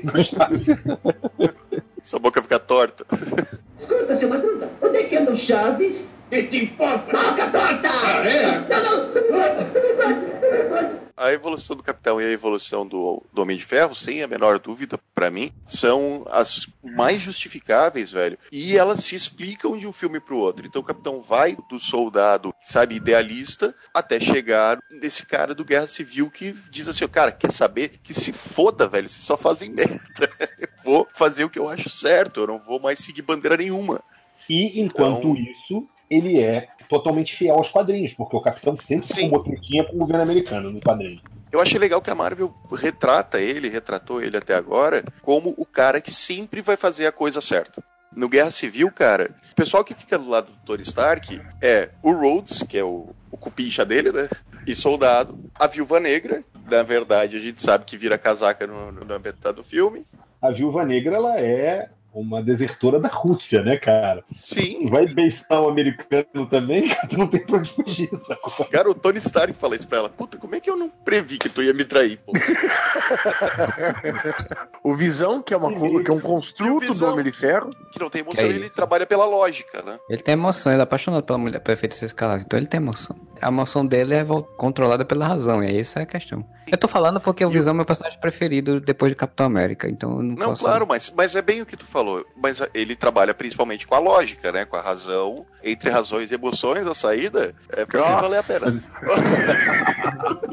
Estamos indo longe demais com essas referências aí. Volta, volta, volta que deu merda, entendeu? Já do lado do Capitão América, cara, todo mundo as fica do lado pessoas do Capitão. América. São as pessoas que falam assim, o cara que se foda, o Capitão América tá dizendo, tá certo, cara. A gente vê, né, com, com Guerra Civil, cimenta de fato isso, que a Marvel foi construindo a história dos filmes dela com esses dois personagens como base pra poder fomentar bem o que, é que ela tá fazendo agora, nesse terceiro no Vingadores 3, né? Os outros personagens que foram entrando, o Doutor Estranho, Homem-Formiga, Visão, eles sempre foram- a Marvel também isso é legal, porque ela sempre vai acrescentando personagens de uma forma bem construída, né, bem feita, né? E- e- o Mercúrio. é, o Mercúrio ele foi rápido demais. E- Eu acho que o Mercúrio morreu exatamente porque a Marvel e a Fox ficaram, tá, a gente fica com o Mercúrio e vocês ficam com a Feiticeira Escarlate. Mais ou menos. Pela construção da era de Ultron, quem deveria morrer era o Gavião, né? Mas aí matar o Gavião é uma sacanagem. O Mercúrio ele foi exatamente uma ferramenta de roteiro pra crescer o personagem da Feiticeira Escarlate. Ah, sim, Entendeu? sim. Joss Whedon matar alguém, né? Ele É, precisa fácil, né? matar alguém em todo o filme dele. No primeiro foi o Coulson, no segundo foi o Mercúrio, e se desse mole era capaz dele querer ter matado o Gavião. Todo o filme dele, quem, quem assiste Firefly sabe disso, né, cara? Tem uma obsessão em matar os personagens. Doutor Estranho ele entrou mais agora, que a gente vai ver ele eh, junto com os outros, né? O, aí você já teve o Pantera, o Pantera já participou da Guerra Civil, ele já estava inserido, então ele já inseria os personagens, o personagem de uma forma interessante, e com o filme agora nem se fala, que o filme rebentou a boca do balão, já passou Titanic, já passou Diabo 4 agora. Só uma explicação assim, ó. Ouvintes do Areva com menos de 30 anos arrebentou a boca do balão. Muito foda. Foi do caralho, foi do caralho. Essa era uma gíria muito utilizada nos anos 80. O que eu me pergunto é se tem ouvintes do Areva com menos de 30 anos, mas tudo bem. Tem, tem. Essa era uma gíria que foi passada de geração por geração, assim, pelo Júlio. O Júlio vai passando de geração por geração. Que- Fala que eu- do balacobaco. É. Da fase 3 ainda, tem o que mais? Tem o Doutor Estranho que apareceu, tem o Pantera Negra, o Homem-Aranha que surgiu também como personagem. Thor Rebranded. É, o Thor Rebranded, que a gente já falou um pouco. Tem... Não, e o Homem-Aranha rebranded também, né? Desses personagens novos que a Marvel introduziu, acho que o Homem-Aranha foi mais, digamos, polêmico, né? Porque tem muitas pessoas que não curtiram, porque, pelo aquilo que a gente já falou no início do podcast, de que, ah, não mudou a base, não era como era no original e tal. Quem reclama muito disso, geralmente são pessoas acima dos 40 anos que, que liam o original e não, não se viram ligados, né? Mas como a gente, como a própria Moura falou, a Marvel, ou foi o Moura, ou foi o Fiorito, Foi o lá, Fiorito que falou. que a Marvel é, é ligada com o que está acontecendo com o público dela na atualidade. Então, tipo, é E normal, com o como, é- personagem na atualidade. Como a gente já falou no podcast do Homem-Aranha, natural que ela fizesse uma versão diferente do Homem-Aranha do que a gente se acostuma. E conseguiu encaixar ele de uma forma boa dentro da equipe, né? Então, você já vê que agora no, no Vingadores 3 ele já tá no foco ali do, do centro das ações, dos, das propagandas e tudo, que é um, personagem que se encaixou bem. incomoda em outras. Não tô falando só de DC e Marvel, mas em outras franquias. e- Porque, por exemplo, você- você tem um desenho chamado Justiça Jovem. Aí você vai ler o gibi, não existe um gibi da Justiça Jovem. Que não tem nada a ver com Justiça Jovem no- naquele caso, entendeu? Isso acho Cara. muito errado. Errado. Então eu acho que a Marvel, realmente, se você for ver, a Marvel tem uma preocupação de fazer o cara mais parecido. Você vê que a roupa do Capitão no 2 é a roupa que ele tava como diretor da Shield, que é aquela roupa toda que eles chamam de. Ah, é a roupa stealth do Capitão, né? Roupa de furtividade. Mas não É é, aquela roupa que não tem vermelho, né?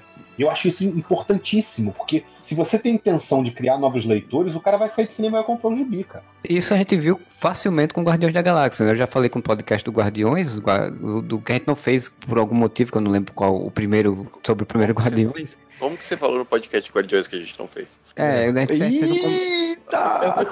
Podcast perdido. porque a gente acabou fazendo no momento Areva, né? A gente acabou falando no momento Areva. Ah, pode crer. E, é, eu até falei, né, que tipo, eu vi um garoto no, no- numa banca falar isso, tipo, ah, o, apontar, né, tipo, o, o guaxinim do filme, né, quer dizer, tem esse, apesar de não ser tão grande como tu poderia ser, mas tem essa conexão, então, tipo, a Marvel, ela não está aí pra fazer desejo de um fã de 40, 50, 60 anos de idade, né. Fazer o cara que tem 12, que vai passar É, exatamente. comprando produtos Marvel. Esse Homem-Aranha não usa camisa social e pullover, nem nos anos 60. Se Ele não é o Chandler, caralho. A tia May não é gostosa no gibi. A tia May é uma velha. Não, se a pessoa tiver coragem de reclamar da tia Da Marisa Tomei, tem que se fuder, né, cara? O cara reclama da Marisa Tomei, tem que tomar no cu. Marisa te amei. Eu vi recentemente umas críticas sobre o filme do Homem-Aranha, é, de uma pessoa na minha timeline, falando que o Homem-Aranha era muito curtindo a vida doidada, sabe? A coisa muito espalhafatoso, muito tropeça nas coisas, sabe? Tipo, muito sem jeito demais, assim, que dizia que não era Essa um pessoa não convive com adolescentes? Que não era o Homem-Aranha do Stan Lee lá do início, já que estavam voltando pro Steve Dicto e tal. Ele era todo atrapalhado, todo meio zoado. Só que eles têm que atualizar o nerd pra hoje em dia, né? O nerd. É, ele, é um- ele era daquele jeito, mas hoje ele é um pouco mais exagerado, porque exatamente o nerd de hoje em dia não seria. O que, o que a gente chega numa o Peter conclusão. Parker do Tobey Maguire, ele era patralhado, ele, tipo, batia a cabeça nas coisas, ele caía da motoca.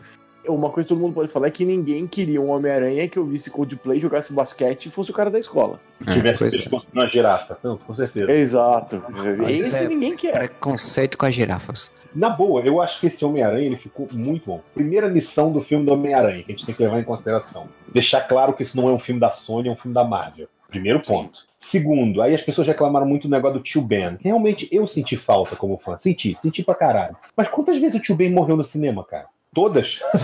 morreu todas as vezes. Todos os filmes aparecem. Ele e o pai do Bruce Wayne É, são os que mais o morrem. Thomas. Wayne, né? E- O Thomas e a Marta. O próximo filme do Batman, você vê de novo a morte dos. Caralho, não, chega, eu já vi, eu já sei. Até, só, pra, só, pra, só pra citar isso, eu vi até uma entrevista do Matt Reeves, né? É Matt Reeves, né, que vai fazer o filme do. É. Ele falando, alguém, ou não sei se foi por brincadeira ou foi com alguma coisa, ele dizendo que não ia ter a morte dos, dos pais do Batman no próximo filme do Batman. Eu É, aprovo ninguém muito. Eu aprovo muito isso. Mostra ele olhando o túmulo dos pais e acabou, tá bom. O grande lance é, super-herói não era uma coisa tão popular antigamente. Mas hoje em dia, a frase com grandes poderes vem grandes responsabilidades não existia antes do primeiro Homem-Aranha do Tobey Maguire, no mundo, digamos assim, existia no quadrinho, não existia no mundo. E hoje em dia você vê jogador de futebol usar essa frase como referência. Hoje em dia você vê Jessica Jones usar essa frase como referência no seriado. Eu ia falar. Jessica Jones é super-herói, né, digamos assim. A Jessica Jones fala, né? Se você falar que grandes poderes vêm com grandes responsabilidades, eu vou vomitar aqui. É pra mostrar o quanto já Tá batida essa merda, porra. Eu acho que se tiver o Aranha 2 aí, o Homecoming Again. ele- Homegoing. É, Homegoing, exatamente. Tem que ter o tio Ben. Aí você já tem o Aranha novo, você já estrutura. Beleza, eu sou totalmente a favor. Mas eu entendo que no primeiro filme não fosse assim. E além disso, o Aranha dos quadrinhos na época era o finalzinho do Aranha Superior e o início do Peter Parker, dono de empresa. Ele é tecnológico, caralho. Ele tem, ele usa toda a cabeça dele, que era uma coisa completamente sem lógica no gibi, que era um cara inteligente daquele ficar costurando uniforme com agulha. É o quadrinho da época, cara. Sabe? Por que, que o cara tem que ser fudido, viver de foto pro J. Jonah Jameson Whiplash lá? E se o cara sabe inventar uma porra de uma teia que ninguém sabe como é que faz? Você tá achando que o Peter Parker é explorado pelo capitalista, é isso? Tu se incomoda com o quê? Que o Homem-Aranha usa vermelho e daí não pode, porque é coisa de petista, seu, seu coxinha. Ele usa vermelho e azul, que é a cor dos Estados Unidos imperialistas. Cara, as pessoas falam sempre nesse Homem-Aranha do Homecoming que enche o saco de tanto Homem de Ferro. Eu não me incomodo, eu acho que tá bem colocado na história. Acho importante pra colocar até no contexto do, do, do universo Marvel, pra ficar bem claro, é Marvel, como o Fiorito falou antes.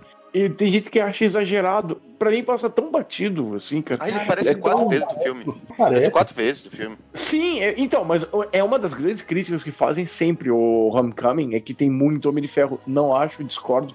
Eu vejo muitas críticas, nem necessariamente tem muito, mas que muitas pessoas que não gostam do Homem de Ferro como ter- ser tutor, porque sentem falta do, do tio Ben, né? Então não gostam que o Homem de Ferro seja tutor. Mas, cara, você está dentro do universo Marvel, você está dentro de um Sim. con- disso que a gente tá falando, da construção. Foi o, o Dark que fez ele virar herói.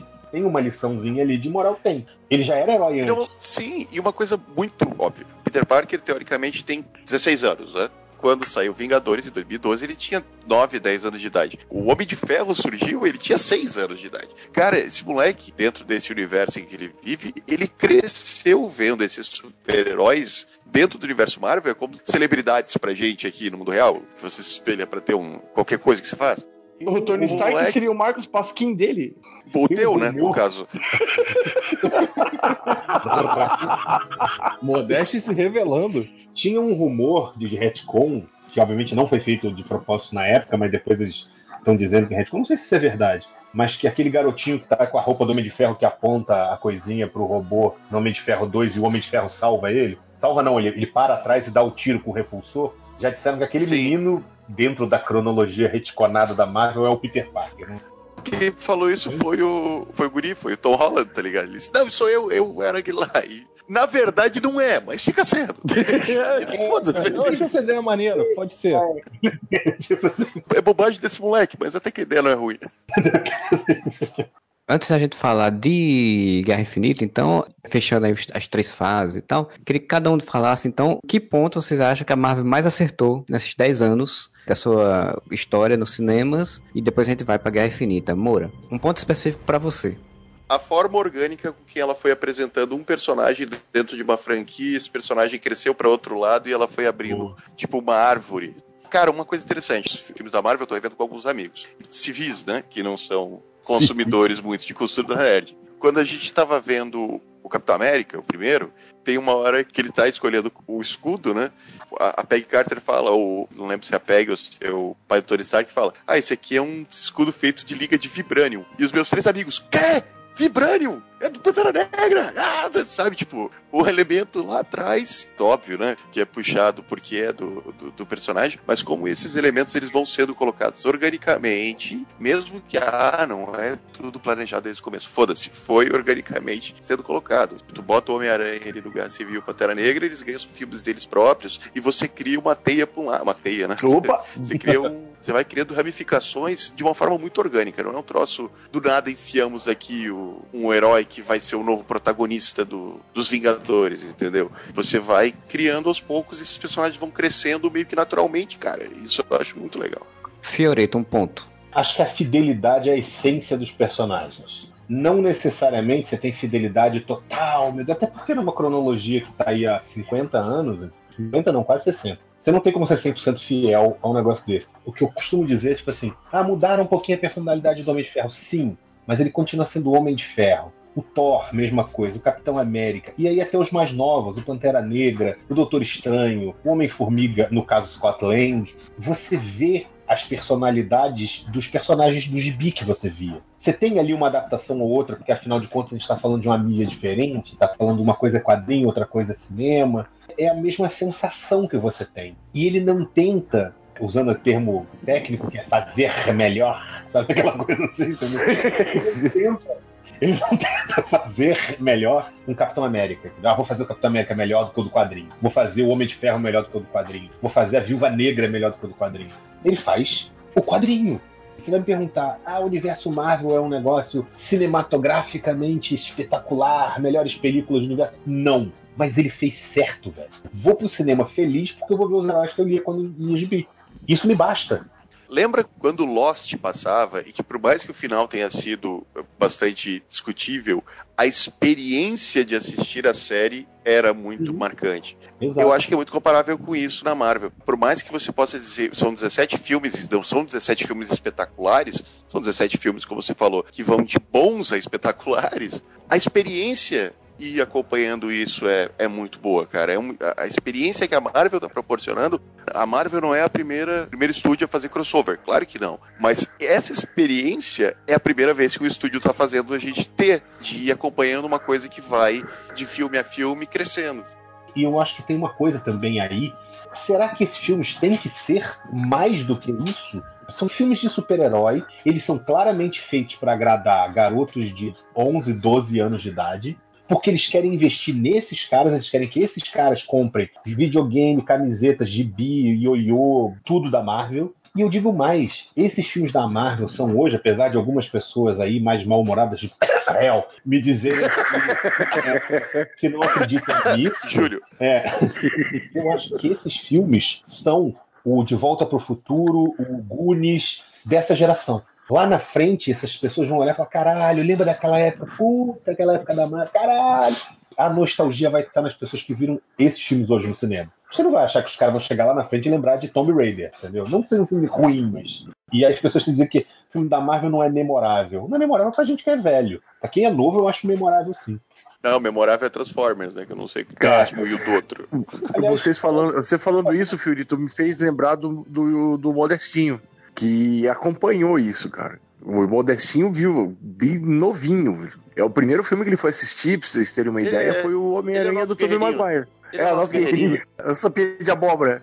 Cara, Mas assim, boa. o Modestinho, ele cresceu vendo esse filme da Marvel e a referência que ele tem são os filmes. Quando passar a onda Marvel, se uma hora pararem de fazer filme, ele vai lembrar com saudade dos filmes do Vingador, por exemplo. Dos Vingadores, que a gente foi no cinema, ele saiu gritando do cinema, saiu louco, alucinado, É. como eu saí. Foi uma experiência que a gente teve junto, isso foi muito legal. assim. Eu queria comentar exatamente duas coisas, duas, dois fatos em relação a isso que, que servem para ilustrar isso que a gente está falando. Primeiro é o seguinte: 2008, eu tinha começado a trabalhar no mercado de quadrinhos, já trabalhava como ilustrador há alguns anos, mas eu comecei a trabalhar com o mercado de quadrinhos, então eu estava naquela fase de faz amostra para mandar coisa, tinha pegado meu primeiro trampo ainda em quadrinhos. E eu tava naquela vibe, tipo assim, é um momento difícil na carreira de qualquer desenhista. E eu lembro de estar naquela, porra, puta, será que é isso que eu quero? Entendeu? Será que eu tô afim disso pro resto da minha vida? Sabe? Eu tava fazendo terapia também. Então eu lembro de ter saído do filme, eu fui com a minha esposa ver. Saiu do filme, tinha um, grupo de uns 4, 5 moleques, assim, 11, 10 anos de idade, 11 anos. Os moleques estavam eufóricos saindo do primeiro Homem de Ferro. Cara, na hora que eu olhei aquilo ali, foi um divisor de água pra mim, como desenhista, porque eu olhei e falei: é isso que eu quero fazer. Eu quero fazer alguém, em algum momento, ficar nesse nível de euforia, nesse nível de empolgação. Qualquer coisa, lógico, porque eu não vou trabalhar com cinema, mas assim, eu quero produzir um negócio que crie nas pessoas aquilo, porque aquilo ali eu tive quando eu era criança. Isso me ajudou muito como desenhista, na escolha de carreira e tudo mais. E a segunda coisa que eu queria dizer é tipo assim: a minha filha tem sete anos. Ela não tem idade para ver essas coisas. E ela não é fissurada em super-herói. Ela gosta de boneca, gosta das coisas dela, gosta dos desenhos dela. Ela não é fissurada em super-herói. Um dia eu tava vendo Guardiões da Galáxia 1. Minha filha chegou do meu lado e falou: pai, o que, que é isso? Ah, Guardiões da Galáxia. Ela, ah, o que, que é? Comentei com ela, ela falou: começou agora? Eu falei: começou agora, quer ver comigo? Ela sentou do meu lado e viu o filme inteiro comigo. A minha filha, normalmente, quando vê esse filme, ela dorme no meio, porque ela não tem saco. Ela viu o filme inteiro comigo. Logo depois anunciaram Guardiões 2, tava para lançar no cinema, começou a ter comercial. Ela chegou para mim e falou: pai, quando é que a gente vai ver o Guardiões da Galáxia 2? Se você é velho e acha que tá chato, lembra que não é pra você esses filmes. Está sendo feito para toda uma outra geração.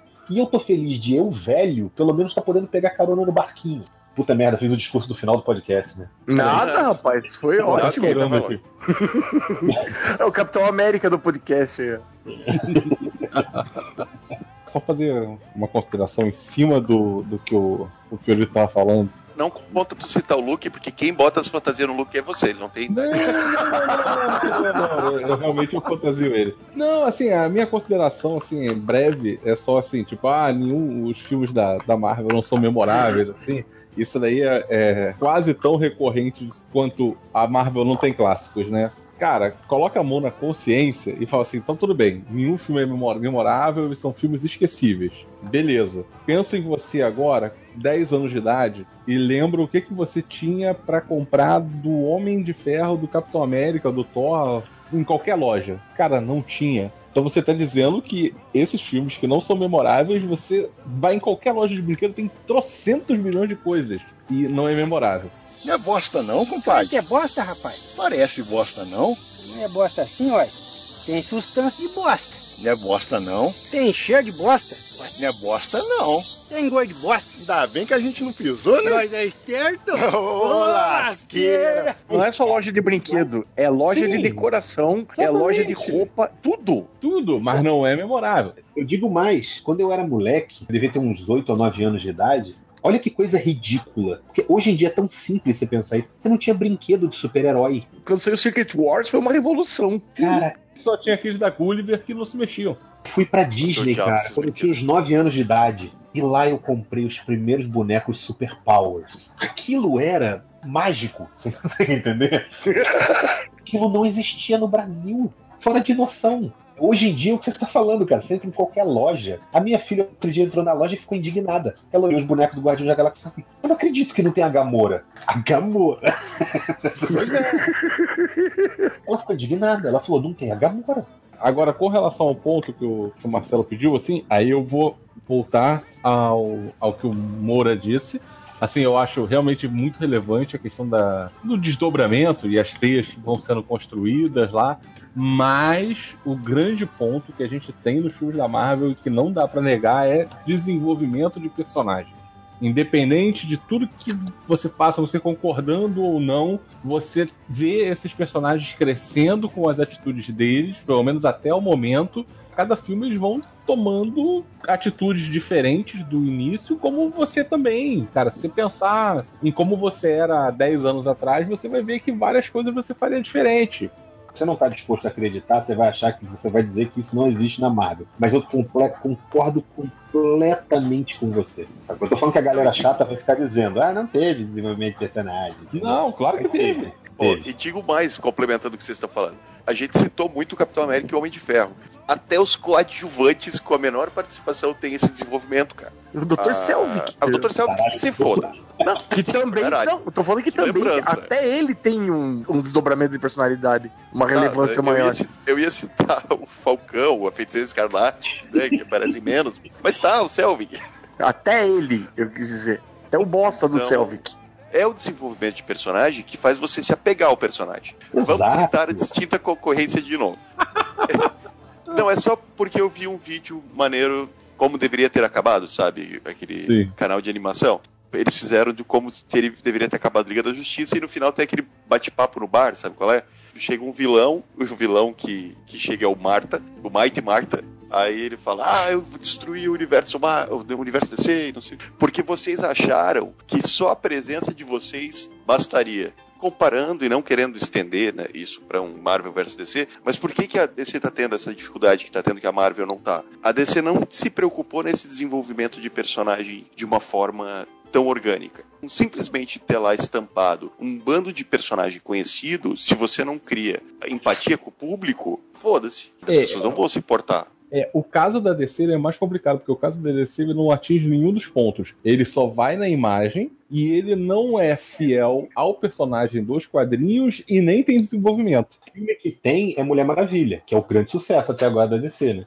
Sim, exatamente é a personagem que desenvolveu empatia com o público. Enquanto isso, a Marvel teve essa preocupação. Às vezes os filmes não são memoráveis, não são épicos, mas eles criaram uma narrativa que vai fazer com que o público se importe com aquele personagem. Tipo, as pessoas estão preocupadas se o seu personagem favorito vai morrer. E quase pois todos é, os personagens das pessoas são os favoritos. Em Batman Todo mundo cagou. Eu caguei solenemente. Eu sou o público-alvo, caralho. Até porque tinha absoluto que ele voltava no próximo filme. Ia, mas eu digo assim, não tem impacto nenhum. Se é uma cena não, muito é... foda, emocionante, porra, beleza.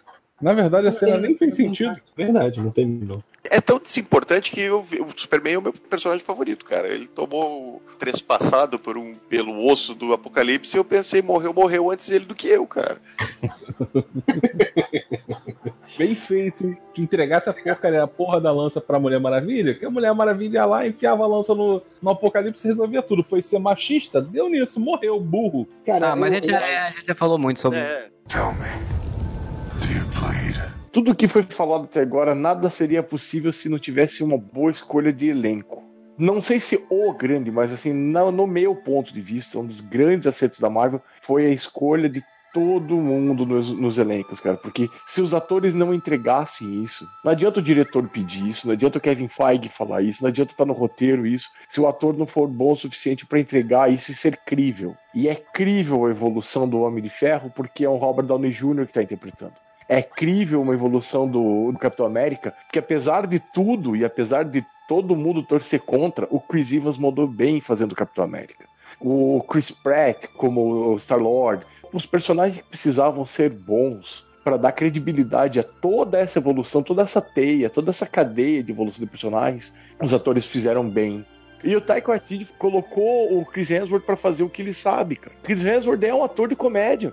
E ele fazendo comédia se deu bem, cara. Ele foi pegar o que o melhor, o melhor que o ator podia entregar era aquilo. Quando você tem um, o, o, Tom Holland fazendo o, o carinha deslumbrado é com tudo aquilo. É Homem-Aranha. É Homem-Aranha é o nome do personagem. eu sei. Mas o que eu tô falando é que o Tom Holland entendeu o lance do deslumbramento do Homem-Aranha com tudo aquilo, cara deslumbrado de estar tá Sim. Ai, mas, assim, mas o Homem-Aranha nunca foi deslumbrado com os Vingadores. Ah, pau no cu de quem fala mas, isso. Mas o universo Marvel é o que vocês falaram, ele cresceu vendo o Homem de Ferro, né, cara? Sim. Pois é, então, é, e, e na vida real, o Tom Holland cresceu vendo os filmes da Marvel, né? Também. Complementando essa história da escolha de elenco, é importante a gente deixar claro um dos pontos que a Marvel teve colhão foi ter escolhido o elenco, ser bombardeado pela escolha, e sim, eu tô falando do, do Chris Evans, mas em momento algum ela titubeou do tipo, não, essa escolha minha aqui, pra esse, ah, não, não, não, não, não vai ser não, eu vou, vou tirar o personagem principal e vou colocar um outro aqui que se dane e vai ficar todo mundo feliz. Ah, pô, segurou a onda, né? Segurou a bucha. Nesse, nesse lance de elenco, Modeste, tem uma coisa interessante, que se, se a gente analisar o elenco da Marvel, a primeira fase eles escolheram um ator que estava fora de circuito, que era o Robert Downey Jr., tanto que ele ganhava menos que o Terence Howard do primeiro filme. Eles escolheram um ator completamente desconhecido, que era o Chris Hemsworth, escolheram um ator de comédia pastelão, que era o Chris Evans. Três escolhas completamente arriscadas. Quarto, o Edward Norton conta ou não? Não, É o que não deu certo e era o que estava na crista da onda, né? O filme não é exatamente da Marvel, né? Aí é, é quase uma joint venture, que nem o, o Homem-Aranha. Além dos erros, a conversa do Homem-Aranha era tipo assim: a gente faz o filme, vocês não se metem. Faz, entrega pra vocês prontinho, sabe? Tipo assim, igual. Posso pegar esse trabalho pra copiar, o do Hulk igual. não foi assim. Apesar de a gente considerar o filme do Hulk fazendo parte disso daí, do, do cânone do universo Marvel, mas ele não é uma produção da Marvel diretamente. Não, e digo mais: grande parte da merda deu porque o Edward Norton tinha input criativo no filme, o diretor tinha input criativo lá, o Timur Bektanov, sei lá como é que é o nome daquele cara, é Timbuktu lá, ele tinha input criativo, os produtores tinham input criativo, a Universal tinha input criativo, a Marvel, sabe, tipo assim, era muito cacique pra pouco índio. Você para pra pensar, se esse filme fosse da Marvel, eles iam fazer aquele Dr. Samson, que é o cara do Modern Family, vocês sabem que tem o Leonard Samson no filme, né? Sim. Uhum. Porra, a Marvel nunca ia fazer um negócio daquele, né, cara? Porque eles, se eles pensam assim, vou botar o Samsung ali, tem que ser um cara que ali na frente eu consiga transformar ele num maluco bombado. Cabelo verde. Você pode até dizer que ele não tinha transformado ainda, justo. Não ia acontecer com aquele cara Não. ator, entendeu? É. Porque você vê claramente que não é o estilo Marvel de fazer as coisas. O que eu quis dizer com, com essa escolha dos três primeiros ali, né, da Trindade, fora o Edward Norton, é que a Marvel ela não foi pelo caminho óbvio que seria colocar o Tom Cruise de Homem de Ferro, o Brad Pitt de Capitão América, tá ligado? E sei lá, o Dolph Lundgren de Thor. Muita gente defendendo esse tipo de escolha na época. O, o Brad Pitt Exato. foi falado pra caralho na época do Capitão América. Porque seria o mais óbvio, né? Vamos chamar os grandes astros, os caras que tão, são pica da galáxia de, de Hollywood, para interpretar os nossos heróis. E a Marvel, ela continuou não fazendo isso. O nome mais conhecido era Scarlett Johansson, que estava numa boa fase, Não, e ainda tá assim, a princípio. Ela tá sempre é, numa ótima fase, diga-se de passagem. Exatamente. Eu entendi a Mas, referência. pô, eu também. Mas daí, os que foram entrando depois, vamos botar, cara, Guardiões da Galáxia. Chris Pratt era o gordinho de Parks and Recreation. Verdade. A Azul Saldanha já mais? tinha uma carreira legal. A Azul Saldanha já tava bem. Mas ela não era, sei lá, a Hailey Berry. Ah, o Batista, né? O Batista, né? O bosta O do Batista. Batista, cara. Ah, o Batista Tiraram ele bem, lá da cara. escolinha do professor Raimundo e os nomes mais conhecidos, Vin Diesel e Bradley Cooper, só dublaram, meu amigo. Uhum. E o mais óbvio seria, Bradley Cooper é o, é o Star-Lord. Cara, imagina o Vin Diesel de, de Drax, cara. Pô, também. O óbvio seria isso, Vin Diesel de Drax e o Bradley Cooper de Star-Lord. A Marvel não, foi pelo óbvio. Até chegar no Doutor Estranho, a gente pode falar do Tom Holland, né? Um garoto que era praticamente desconhecido até ontem. O Chadwick Boseman, que sim, veio de premiações, mas não é. Will Smith. Ele não era verdadeiramente Exato. conhecido. Ele é conhecido agora. Agora. Conhecido era ser Lupita. Nyong'o, era Lupita Nyong'o e o Michael B. Jordan, né? Sim. Que também É. não são conhecidos. Exatamente. Até, Oh, até o cara, Michael Lupita B. Nyong'o Jordan ganhou não- Oscar, velho. Michael B. Jordan, sim. Lupita Michael B. Nyong'o Jordan, ganhou sim. Oscar. Na- ok, ela ganhou o Oscar, mas, cara, Mas é ninguém a olhava pra ela e falava, puta, aquela ali é a Lupita Nyong'o. Não. Depois a chamar gente premiada, mas não gente estourada. Superastros do, do cinema. Sabe quem seria o Pantera Negra? O cara lá do. que fez o, o Ray. Jamie Foxx. caralho. Jamie Foxx, exatamente. Jamie, Jamie Foxx. Foxx. Se cercaram de atores talentosos, porém não s- mega astros. Vamos chamar aqui porque vai ser Tom Cruise é o Homem de Ferro. Os nomes famosões fazem papéis menores. Por exemplo, Anthony Hopkins faz o Odin. Olha o Feito. tamanho do papel do Idris Elba, cara. É, o Idris Robert Elba. Redford. O Robert Redford acabou sendo só por um filme. Agora, o Idris Elba, ele fez toda, toda essa parte do Thor. O Anthony Hopkins, esses caras que são grandes nomes, eles fazem pontas, né, cara? Samuel Jackson, pô, os caras foda não são os principais. Glenn Close tá no Guardiões da Galáxia, velho, como a Nova Prime. Exato. O maior nome de todos, Sylvester Stallone. É verdade. Então The Rock acabou, melhorou o universo Marvel. The Rock e Terry Crews. É. O Derek Cruz tá no Deadpool aí, ó. É, o Terry Crews. O The Rock ainda tá tentando entrar no Shazam. Fudido. Não, ele já, ele já tá no Shazam, mas não no Shazam, vai ter um filme próprio. Sem querer puxar pro DC. Mas já puxando. Mas você imagina isso, se fosse a Marvel no lugar da DC. Agora que saiu o filme do Capitão América e do Thor, nós vamos fazer o filme do. Como é que é? Homem. Absorvente. Homem Absorvente. Agora vai. Filme do Tampax. Quase tão idiota quanto tem um filme do Venom, né? É isso que eu ia falar. Ah, putz! Isso é muito idiota. A Sony vai lançar Venom e já disse que vai sair pra ser um filme que é da Gata Negra com a Silver Sable. E Nossa, depois não sabe por que, que as coisas dão errado no universo aranha dela. Você tem Ma Miles Morales na mão, cara. Você não faz isso. Mulher-Aranha na mão. Tem que apelar pro Venom e pra Silver Sable. Tá Silva Sable no título, cara. Gata Negra já é um filme que já poderia ser feito, né? Mas, Enfim.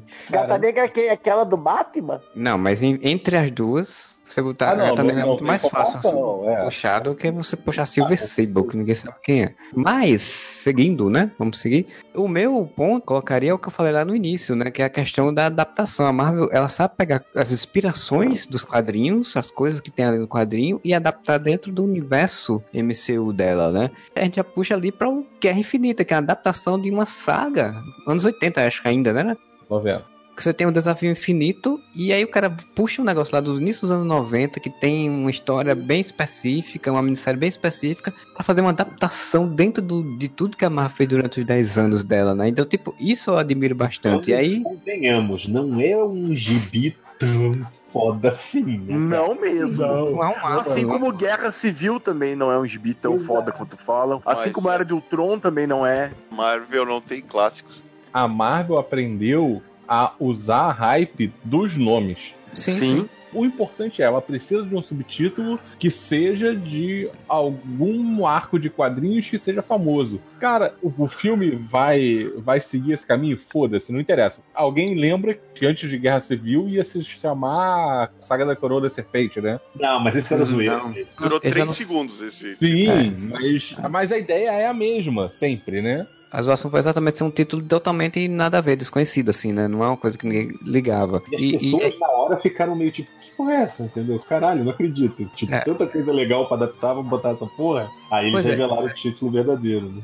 E é isso que eu tô colocando como a criatividade de merchandiser, né, de comercial dela também. Porque, por exemplo, Guerra Civil não é uma grande história, mas é uma história de muito impacto pra toda essa geração que tá acompanhando, né? Tipo, eu É li Guerra popular. Civil. É Exatamente. popular, né? A saga ag- do filme agora, né, de tudo que eles poderiam chamar essa coisa, chamar de Guerra Infinita, é como você seguir, tem um Guerra Civil tem a Guerra Finita, é como você tá seguindo uma linha de raciocínio cronológico, narrativo, né? É uma coisa que eu admiro muito na Marvel, acho fantástico que eles fazem. E aí eu já queria puxar para vocês, né, pra gente ir pra essa parte final do nosso podcast. Afinal de contas, depois disso tudo, qual a expectativa que vocês têm de fato sobre esse filme e sobre o caminhamento que vai ter, que antes eram dois filmes e agora eles dizem que, que não é mais dois filmes, é, são juntos, são dois filmes separados e que o título do quarto filme vai aterrorizar todo mundo, vai ser assustador. dois, mas continua sendo dois filmes, né? Isso aí é Miguel, a gente sabe que isso aí é Miguel, isso aí é. Eles disseram, eles disseram foi que eu vi uma entrevista com eles falando que o quarto filme ele vai ser relativo ao terceiro, quanto, por exemplo, Capitão América Winter Soldier é para Capitão América Guerra Civil. Os eventos levam direto de um pro outro, entendeu? Mas é tipo uma outra história. Não sei se isso é verdade também, honestamente. É, eu não sei se eles vão deixar de us- fechar o Thanos nesse pra fazer uma outra história no próximo que tem a ver, né? Eu acho que eles vão É, eu seguir convido. usando o Thanos. É porque qual seria essa história? Que, Pois é. história que a Marvel tem que seja tão mais caralhamente foda? Porque se for algo menor, é broxante. Assim, isso daí é um problema que a Marvel tem nesse, quer dizer, tinha, como ainda tem esse, esse processo de migração entre Fox e Marvel, ela- vamos considerar que ela ainda tem.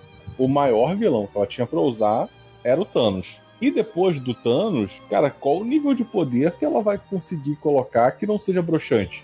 A gente já tá nessa parte da especulação já. Porra, esse cara ainda tá aí, rapaz, fazendo o quê, rapaz? Eles têm alguma carta na manga que a gente não sabe, até por isso que a gente não sabe o nome dos lineups dos próximos filmes, e, e- e dizendo que o título do quarto é um spoiler. Que eu acho que eles estão contando com a introdução do quarteto dos X-Men no universo. E aí tem toda uma parada pra eles explorarem. Sim. Que inclui Galactus, que inclui Doutor Destino. é, Magneto, Doutor Destino, Surfista Prateado, entendeu? Aí tem gente pra caralho pra eles botarem na brincadeira. Não à toa esse atraso do novo filme dos X-Men, dessas coisas que estão atrasando, estão jogando pra trás. Alguma coisa vai vir aí, cara. Ô, Vingadores 4 vai ser Vingadores 4 A Aniquilação. Eu vi isso, cara. A aniquilação seria um arco fodástico pra se fazer, assim, porque é um arco muito bom. E ele realmente, até o próprio Thanos é, é inserido contra o Aniquilador na saga, né? Não tão foda assim, né, cara? Esse aqui é o problema. Mas aí que tá, né? Aí que tá, né? A Marvel é Marvel, né, cara? É, a Marvel do cinema é outra que coisa. Seria do caralho se com isso eles tivessem incluído o quarteto, incluído outras pessoas, entendeu? Fizessem- Na verdade, o título vai ser Vingadores 4 A Chegada do Homem Toupeira. Nossa! Pergunta idiota. Eles não podem lançar um Vingadores 4 Secret Wars? Então, a grande especulação que estão fazendo para a próxima fase da Marvel, de- no caso, depois de Vingadores 4, seria fazer a Guerras Secretas, muito por conta do, do filme da Capitã Marvel, né? A Guerra Secreta e Invasão Secreta. Tem os dois. Não, acho que é a invasão secreta Exatamente. que ele tava falando. Mas a, É a invasão, é a invasão causa dos Marcelo Skrulls. está citando qual dos dois? Eu tava citando a invasão secreta, mas o, o, próprios é, Russos falaram essa semana, deram entrevista falando que eles acham interessante as guerras secretas, que se possível, mais na frente, tendo todo o panteão da, dos personagens da Fox, de fazer um filme das guerras secretas, né? Ou fazer uma história das guerras secretas. Só o que eu tem quis um citar na. problema de fazer a Guerra Secreta. Eles mataram todos os vilões. Sobrou vilão pra ir pra Guerra Mas tá aí o Beyonder que pode ressuscitar todo mundo. E pode acreditar que vai ser herói contra herói, cara. Vai ser tipo Guerra Civil Unlimited. entendeu? Ou então o Vingadores versus X-Men. Pra Não, frente, mas Vingadores posta- 4 não vai ser Vingadores versus X-Men, É. né?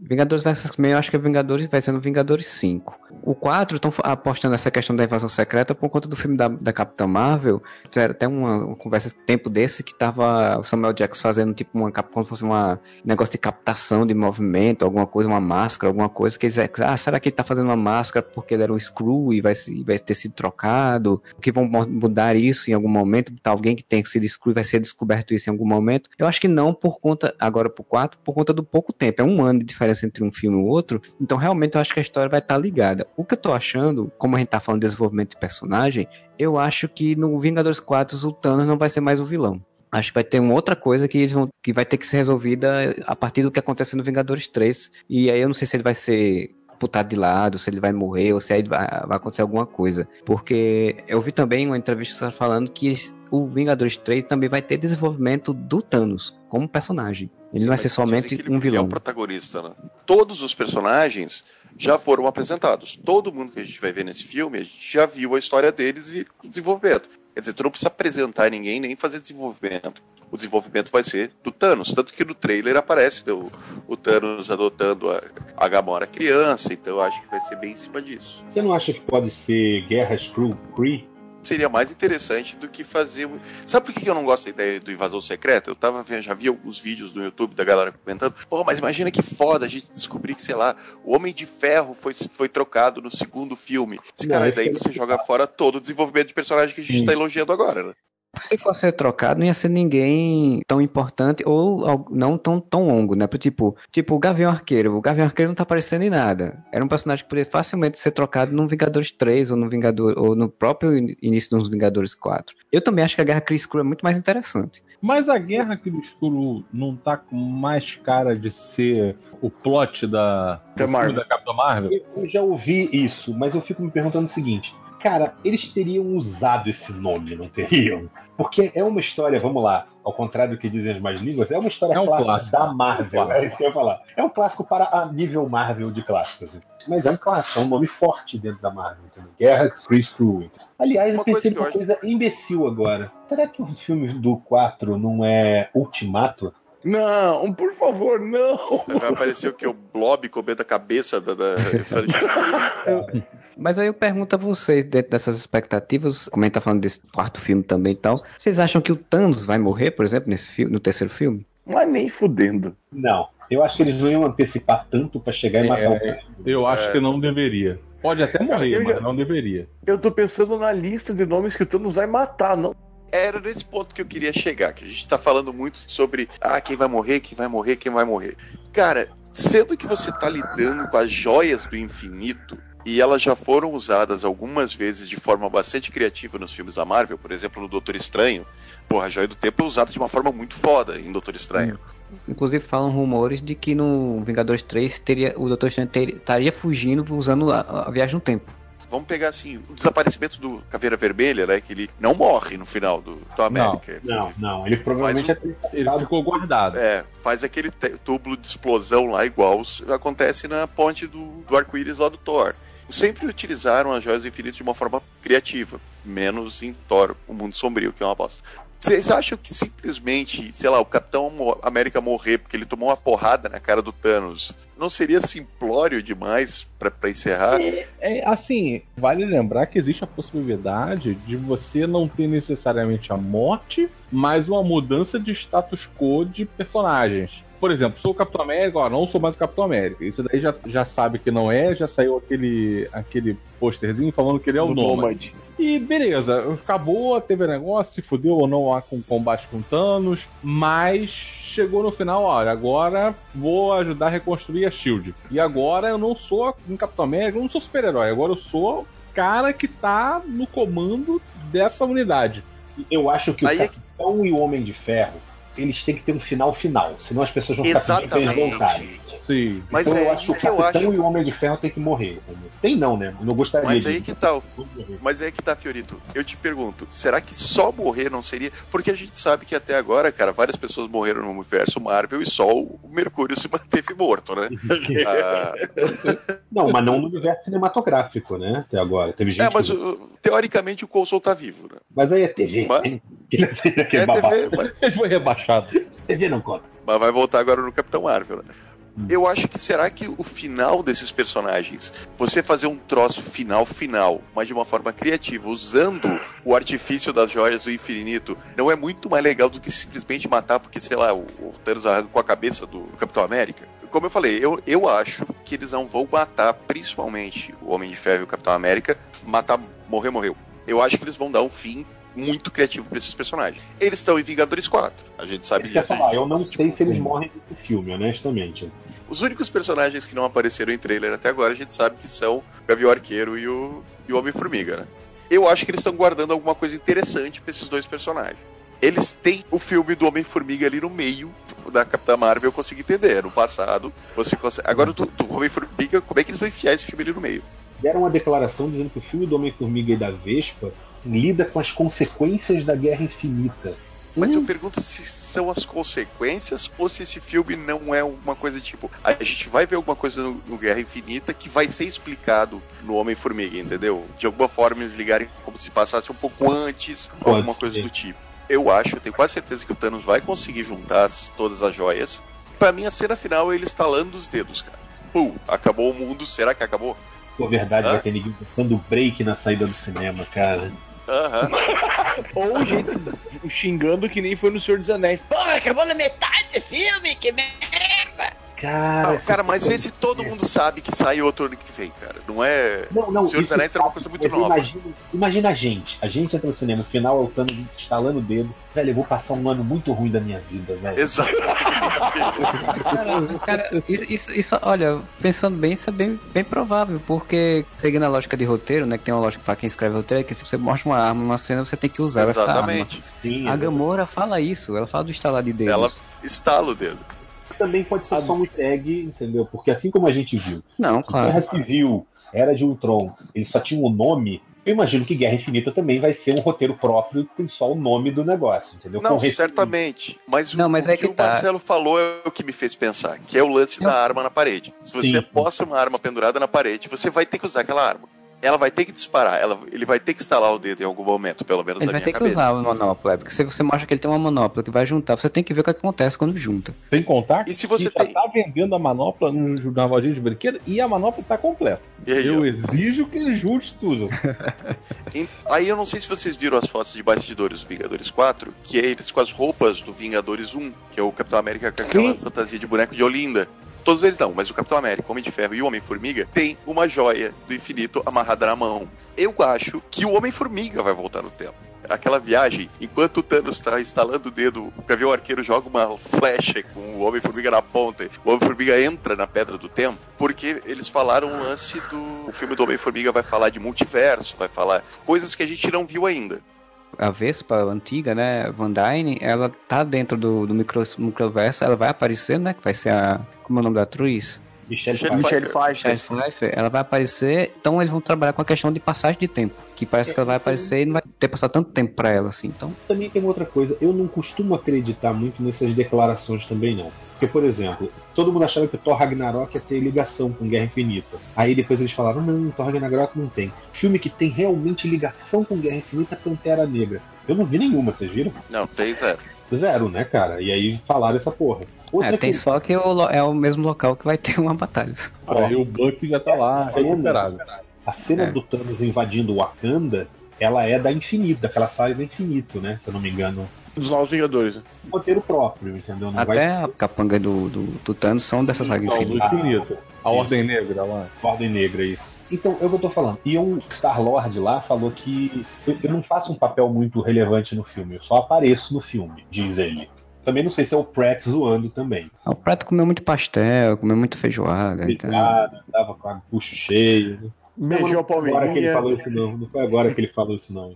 Mas é tipo, você vê ele no meio de uma cena de ação que a gente sabe que vai ter uma sequência grande, né? Então pode aparecer pouco, mas ser num Eu momento. acho que os trailers não mostraram pra gente quase nada. Pra Que mim, bom. Se for isso, maravilha. Também acho. O filme vai ter duas horas e meia, cara. O trailer tem três minutos, a gente não viu nada dessa porra. Não, mas eu digo assim, se você juntar, dá a impressão que são várias cenas diferentes, e talvez seja, não sei, né? Mas assim, você tem a guerra em Wakanda, você tem uma porrada em Nova York, lá com a nave chegando em Nova York. Eu acredito que seja a mesma cena ali, que é aquela cena do Doutor Estranho com o, o- o Homem de Ferro e o Wong e o Hulk. Acho que é a mesma cena em localidade diferente da do Homem-Aranha lá, na hora que o negócio chega na Terra. Sim, sim, sim. É Sim. depois daquela cena que o Hulk vai. Hulkbuster pra Wakanda. Eu vi uma, uma fala, um, um texto falando que, que a cena de Wakanda seria o, o desfecho, seria a cena final, a cena de batalha final do filme. Ah, mas isso eu também acho. É, tem toda a pinta, né, cara? É, o Wakanda acaba ali. Porque eu acho que. é, é, porque aquilo ali é difícil, né, cara? Aliás, vocês viram a piadinha no último trailer que a Okoye fala pro, pro Pantera Negra, assim, quando ela assim, ó, não era isso que eu imaginava quando você falou de abrir o Wakanda para o mundo. E nas naves alienígenas chegando. Ele, ah, o que, que você pensou? Ela, ah, sei lá, nas Olimpíadas, abriu um Starbucks. é, eu não tô mais vendo trailer nenhum, nem eu começa. Eu também não vi esse trailer, não. Não, esse foi um comercialzinho de 10 segundos, assim. Assim, uma coisa que eu, de expectativa, assim, que eu espero, curiosamente, é exatamente essa coisa do Thanos, né? Assim, da na- construção do personagem. Porque eu espero que se confirme uma, uma teoria que eu tenho, uma ideia que eu tenho, de que o título do filme Guerra Infinita não tem a ver com as joias necessariamente, mas sim com o Thanos, assim. Sinceramente, com essa lógica que é dita, né? De que ele quer diminuir a metade da população do mundo, que ele quer fazer Equilibrar o universo. Aí até eu ouvi alguém comentando uma vez, mas se o universo, é teoricamente, é uma coisa que sempre está se expandindo, então é uma guerra infinita. Ele nunca vai acabar. Aí, aí ele falou o nome do filme. É aquele momento. O título pode ser muito bem nesse sentido, né? Relativo ao Thanos em si. Não necessariamente com as joias do infinito, mas dessa guerra dele tentar fazer uma coisa e aí se eles usarem de alguma forma. Mas sabe por que, que eu acho que a cena de Wakanda ela pode ser um clímax, mas eu acho que ela não é o clímax final do filme? Porque não tá todo mundo ali. E a Marvel não vai perder nem fodendo a Juntar chance todo mundo, né? de juntar todo mundo e o Capitão América falar de uma vez Avengers Assemble. Vingadores. Se a Marvel fizer isso no intuito de criar o hype pro quarto filme, pra mim vai ser Ah. broxante, mas eles deixarem tipo assim, eles juntam todo mundo no final do filme. É a última cena, todo mundo junto, acabou. A cena final deve ser o Capitão América falando Avengers Assemble e daí a porra do elenco inteiro correndo pra cima do Thanos. Se eu fosse eles, eu fazer o, minha, minha, o meu Capitão América falando assim: vamos lá. Let's go. Os bloopers do Guerra Civil aparece o Chris Evans, que no final ele fala, né? Avengers, corta, né? O filme acaba sem ele falar, né? Aí no, nos bloopers aparece ele, Avengers, ah? Aí ele dá uma risadinha, aponta pra frente, assim, sabe? Ah. Não, isso é no, isso é no, no Era de Ultron. Desculpa, Era de Ultron, exato. Era É. de Ultron. I got you. Avengers, agora vamos discutir. o Agora vamos. Se for o mesmo dublador do Aquaman, eles vão dublar com Avengers, Rambora. Ai, que bosta. Boia. Avengers, simbora, né? Simbora, velho.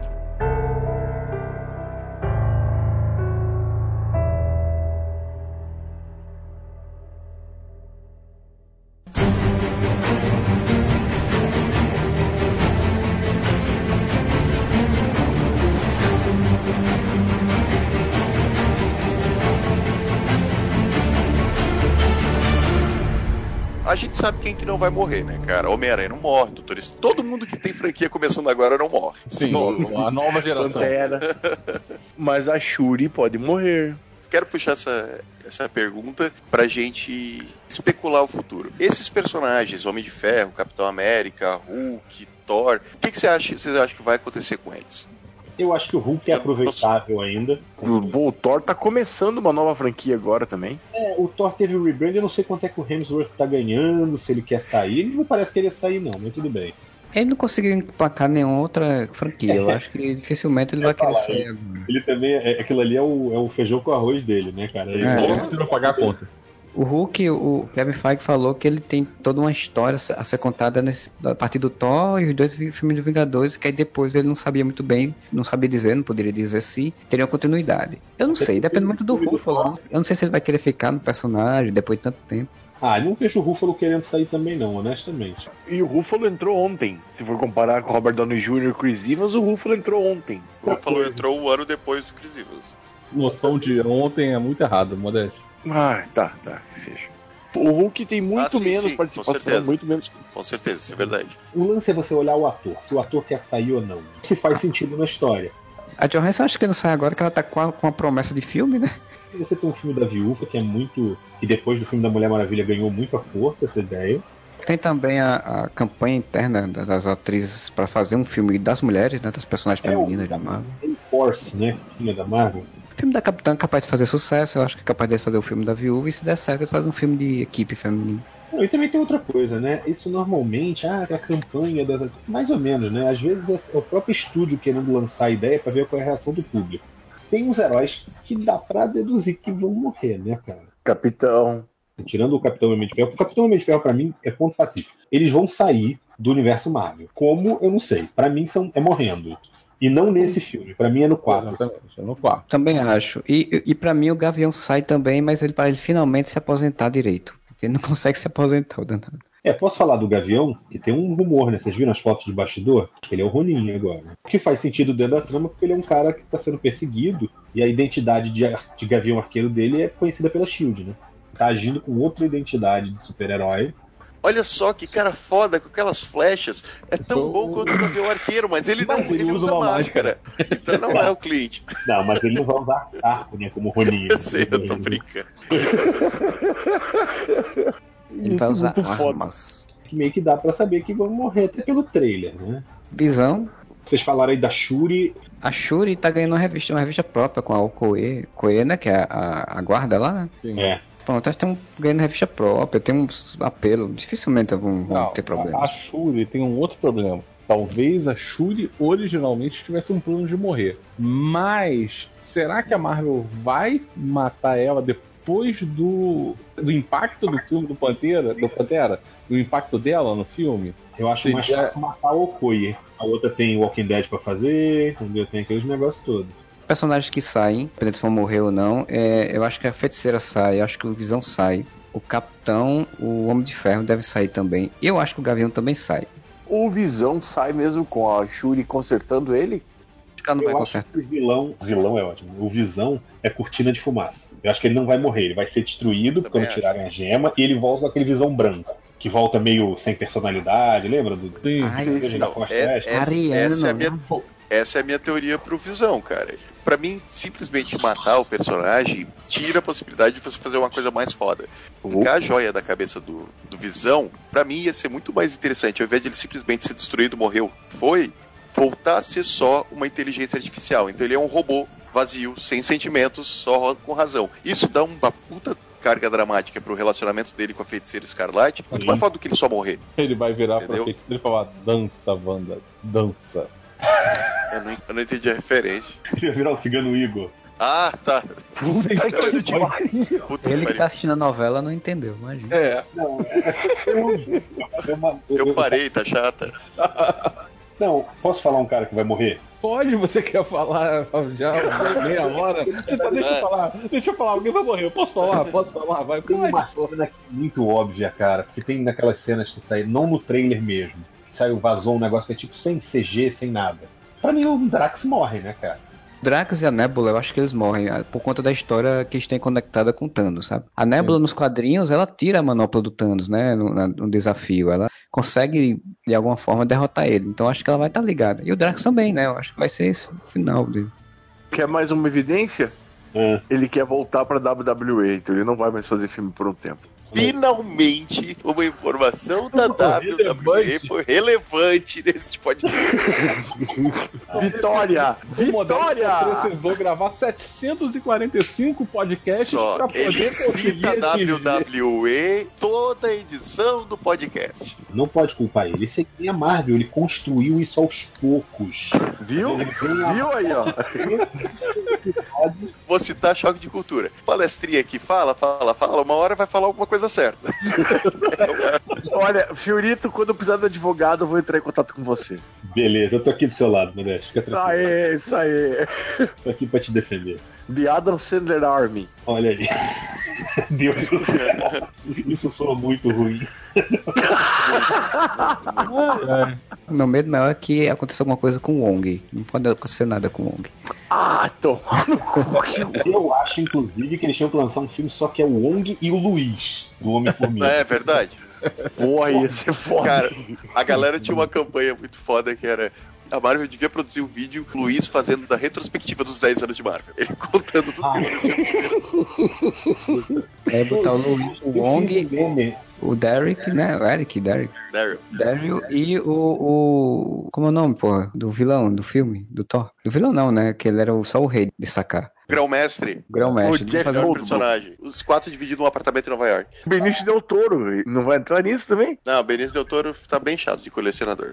Eu fiz uma vez um meme. O doutor vai morrer também. Eu pedi uma Deixa foto o do Fiorito Luiz. falar o meme. Eu pedi uma foto do Luiz. Mas assim, aí, rapaz, o. o- não.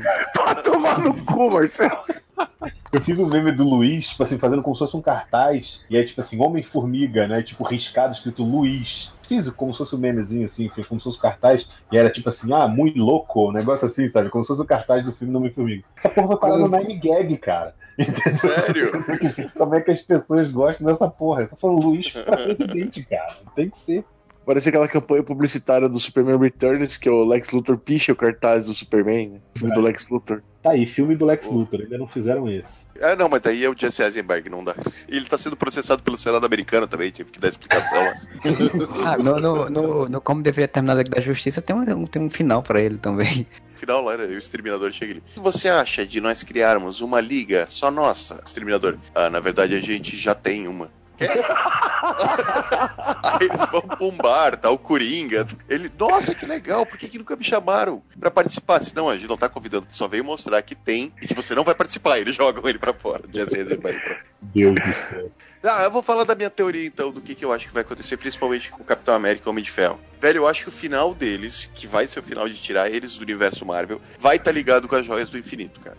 Como eu faria se eu fosse um diretor da Marvel. Eu acho que a única forma que os Vingadores seriam de derrotar o Thanos era conseguir cada uma joia do infinito, mais ou menos como foi mostrado nas fotos de bastidores do Vingadores 4. Cada joia do infinito caísse a um dos Vingadores que fosse referente a ele, tivesse alguma coisa a ver com ele. Por exemplo, o Tony Stark ficar com a joia da mente, porque ele é a mente mais brilhante do universo Marvel. A do Thor ficasse com a joia do espaço, porque ele é o cara que viaja entre galáxias, planetas, dimensões, whatever. O Capitão América com a joia do tempo, porque ele é o cara que tem a ver com o tempo, né? Ele tá deslocado do seu próprio tempo. E se o final fosse em cima disso, sabe? Vamos supor, o final desse a impressão que os três morreram. Usando as joias, mais ou menos como no final do Guardiões da Galáxia, que tem aquele negócio do cara ser evaporado, né? Você tem a impressão que os três morreram, mas na verdade, vamos supor, abrindo possibilidades. Como Thor é um cara que eu acho que ainda tem universo Marvel, principalmente porque ele teve esse rebranding dele, né? Ao invés de ele morrer, ele foi teleportado para outra dimensão. O Doutor Estranho percebe que ele morreu, que ele foi para outra dimensão, fala, então eu vou atrás dele, vou achar ele. Aí o Hulk fala, Hulk vai junto. Aí eles vão, eles encontram o surfista prateado lá no espaço, formam os defensores de verdade dos quadrinhos. Eu queria muito uma franquia dos defensores de verdade. Eu falar o Quarteto Fantástico, que era o Motoqueiro, Aranha, Hulk, Wolverine. Não, mas é que não tinha aqueles defensores que tinham namoro? Sim, tinha, tinha namoro, que é um bosta. O namoro que é o personagem merda e bota o Thor no lugar. O Homem de Ferro morreu de verdade. Tem cadáver ali e tudo mais. Então ele tá com a joia da mente, ele vira uma inteligência tipo Jarvis. E mais ou menos que nas histórias da Riri Williams não tem uma inteligência artificial, porque ele tá em coma, uma coisa assim. Ele deixa. Sim, não, ele, deixa, ele, morreu mesmo, teoricamente, né? Na, na história. Uhum. Ele deixa um eco da personalidade dele, entendeu? Como se fosse uma inteligência artificial. Ele basicamente vira o Jarvis da Riri. É, ele então, faz um backup, só que a diferença é que ele bota um holograma. Então você mantém a voz do Robert Downey Jr., mas ele morreu e ele vira o tal do backup, igual nos quadrinhos, dentro da teoria que a gente tá falando que a Marvel respeita muito o que tá acontecendo nos e quadrinhos. Ele vai receber só 100 daí, velho? milhões pra fazer a voz só, né? é, exato. Vai salientar que o garotinho de Homem de Ferro 3 está no casting de Vingadores 4. Ah, não, mas peraí, no casting tá o surfista prateado também, eu acho que aquela merda é fake news. Não, mas o do garotinho é confirmado. O dele ele realmente tá no casting. Provavelmente vai fazer um easter egg, uma aparição. Provavelmente depois do, da morte do Tony Stark. Um enterro, né, cara? É. É, pode ser. Por que não usar o arco da Ryu e, em vez de criar uma nova personagem, usar a Shuri pra ser a Iron Heart? Ela já é, porra, jovem Tony Stark, digamos assim. E o Capitão América, ao invés de morreu, morreu, e daí você descobre numa cena pós-crédito que ele não morreu, ele foi tempo e ele voltou pros anos 40 e vai viver uma vida com a Peggy Carter lá escondido. Tem mudou o tempo, final. mudou a história. Não, não necessariamente. Ele volta, ele sabe que ele não pode alterar a história, ele vai viver, tipo, em segredo, só que ele vai recuperar a vida que ele perdeu lá, quando ele foi congelado. Aí chega a Sharon Carter no futuro e faz, mas peraí, essa foto, esse homem é muito parecido com Steve Rogers. Só que ele está depois assim? da guerra. Ela não vai reconhecer porque ele está de barba. Ah, o... sim, é barba, verdade. Não, e tem outra coisa. Ele vai chegar lá e ele vai ficar ricão, porque ele trouxe o almanaque de esportes. Exatamente. Só que assim, ele não vai estragar o mundo. Mas ele vai fundar uma, uma empresa chamada Steveco. é, ele vai investir na Xuxa, no Chaves, no Nirvana. Lógico eu acho que é muito mais legal dar um final agridoce do que simplesmente ah, morreu, morreu. Tchau. Vocês acham que o Buck vai assumir o manto do Capitão América? Vai. Ele apareceu já com as imagens de divulgação do irmão Russo com escudo, né? Num desenho com escudo. Eu acho que é uma indicação boa de que ele vai assumir, é, de alguma forma. Nem, nem que seja. Temporariamente. O filme do Capitão América, eu não acho que não vai ter, mesmo que seja o Buck, sabe? Eu acho que ele vai ser agregado exatamente a um outro grupo, ou só aparecer nos filmes dos Vingadores, sabe? Importante a gente ver também que a Capitã Marvel aí, ela abre uma margem para uma parte do universo cósmico que eles não usaram até agora, né? O Magnum, né, que é o Wonder Man lá, o Homem Maravilho, o Nova, o próprio Adam Warlock vai aparecer no Guardiões da Galáxia, né? O Nova provavelmente vai estar nesses planos futuros, até porque a tropa nova vai ser exterminada, de certo, né? Então. É, até porque ele pegar aquela joia lá, alguma merda deu, né, cara? Guardiões salvaram o Xandar pra nada. é uma eterna remediação só. Mas alguém tem alguma teoria louca como a do, do Moura? Eu só quero ser surpreendido. E é exatamente por isso que eu apaguei a minha mente e não estou pensando em nada que possa acontecer. Exato, ponto. Mas a gente tem um problema aqui, porque vocês sabem, por histórico, que eu sempre estou certo nas minhas previsões. Então vai acontecer tudo isso que eu falei. É o oposto do Modéstia. Não vou nem falar nada, deixe quieto, eu não vou responder essa provocação lógica. Fernando, você também não quer saber, não pensa? É óbvio que o filme vai ser foda, não, não tem como não empolgar o filme com tanto personagem. Esse filme já é bom, não precisa nem Exatamente, cara, não, interessa, cara, com essa quantidade de personagens que tem, velho. O roteiro é o de menos. Que é o raio. o roteiro é de menos, eu quero anotar é, isso. cara, mas é, velho. Tu, tu realmente tá preocupado com o roteiro? Sério. Cara, teve gente que falou mal do Vingadores pela falta de roteiro. Essa pessoa primeiro, que falou tem um vazio no coração. Teve gente que falou de, de Mad Max Estrada para a Fúria que não tinha roteiro porque não conseguia entender que é a história. Caralho, o Mad Max, a, a Estrada da Fúria tem um roteiro básico de caminhar do ponto A para o ponto B, assim, é, é tão... Exatamente. Teve gente que disse que o filme não tinha Porra. roteiro. Por aí você tira, né? Pois a é. qualidade das, das pensamentos. Brincadeira à parte, óbvio. Claro que é importante o roteiro, óbvio, a gente tá falando de desenvolvimento e tal. Ali, o lance vai ser entrar no cinema e ficar empolgado. Eu quero ficar empolgado. Se eu ficar empolgado, que nem eu fiquei no primeiro Vingadores, porra, tá ótimo. O segundo Vingadores não me deixou tão empolgado. É isso que eu não quero. Eu quero ficar empolgado. Eu quero ficar, caralho, tipo, foda-se tudo que tá acontecendo. Eu tô, caraca, eu quero. Eu quero ser o Homem de Ferro, eu quero ser o Capitão América. Tá ligado que tem um padrão interessante aí, né? Porque, tipo, Cavaleiro da o Batman, o primeiro filme é ok, aí o segundo filme é massa pra caralho, o terceiro filme é uma merda, né? Sim. O Thor, o primeiro filme é ok, o segundo é uma bosta, o terceiro é bom. Então tem um padrão aí, né? Tipo, Eu não gosto, particularmente, eu não gosto do terceiro filme. Não, mas é que eu tô dizendo, tem um padrão aí, né? Tipo, a Marvel, se, se, pra, se pra o Fernando, o primeiro filme do Vingadores é muito bom, o segundo não é, não é tão empolgante, o terceiro então vai ser muito bom. Ah, sim, nesse padrão.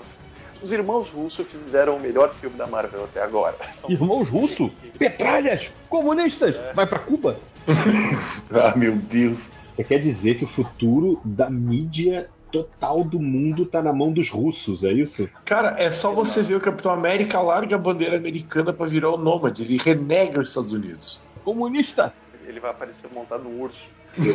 Melhor do que no Nitorrinco, sem, né? sem camisa, né? No, no, no inverno. Fiorito, tem alguma teoria maluca também? Só essa que eu falei, essas, essas que, que eu falei, já dei um monte de ideia que me veio agora na cabeça. Chega de teorias malucas. Marvel, por favor, me alimente. Pra mim também é como o Fernando falou, é um filme massa velho. Se for massa velho bom, divertido, que eu saia empolgado, mesmo que depois de do- de dois dias eu digo, ah, tem algumas coisas, umas falhas, mas eu quero comer pipoca, tomar refrigerante e sair animado. E se isso acontecer, e eu acho que vai acontecer, é, já estou feliz. Não preciso de mais, nada mais do que isso, né? O Modeste vai chorar no cinema.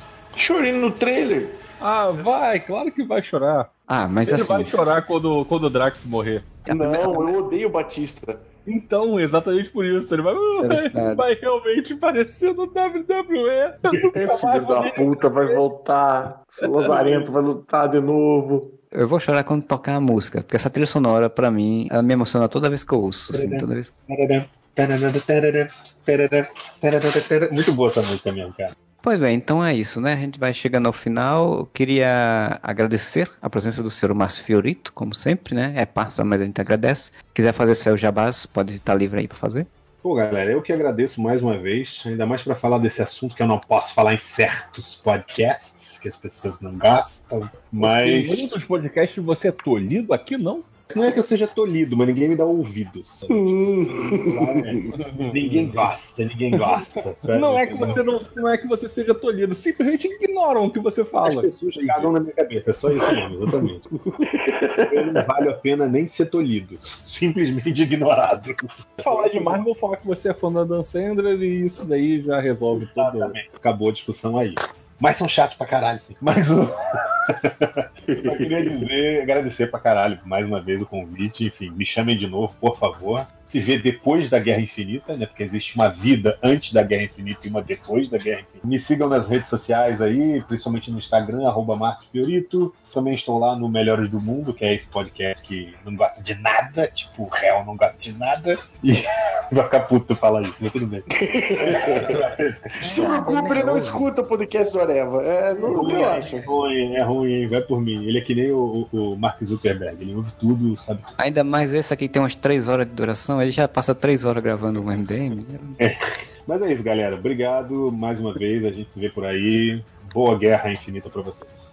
Então, se você curtiu esse podcast, você vai lá no nosso site areva.com, deixe seu comentário sobre sua expectativa para o Guerra Infinita, quem você acha que vai morrer, quem você acha que não vai morrer, se o Thanos vai morrer, vai ser o título do filme dos Vingadores 4. Deixe lá seu comentário, ou no Facebook, ou no Twitter, ou ainda manda e-mail para nós para contato arroba whatever.com. E não esqueça que, se tudo que o Moura falou der certo, suba uma hashtag Moura estava certo. E comece a pedir a ele no Twitter os números da Mega Sena. Do Oreva, quem já acertou na Mega Sena fui eu, tá?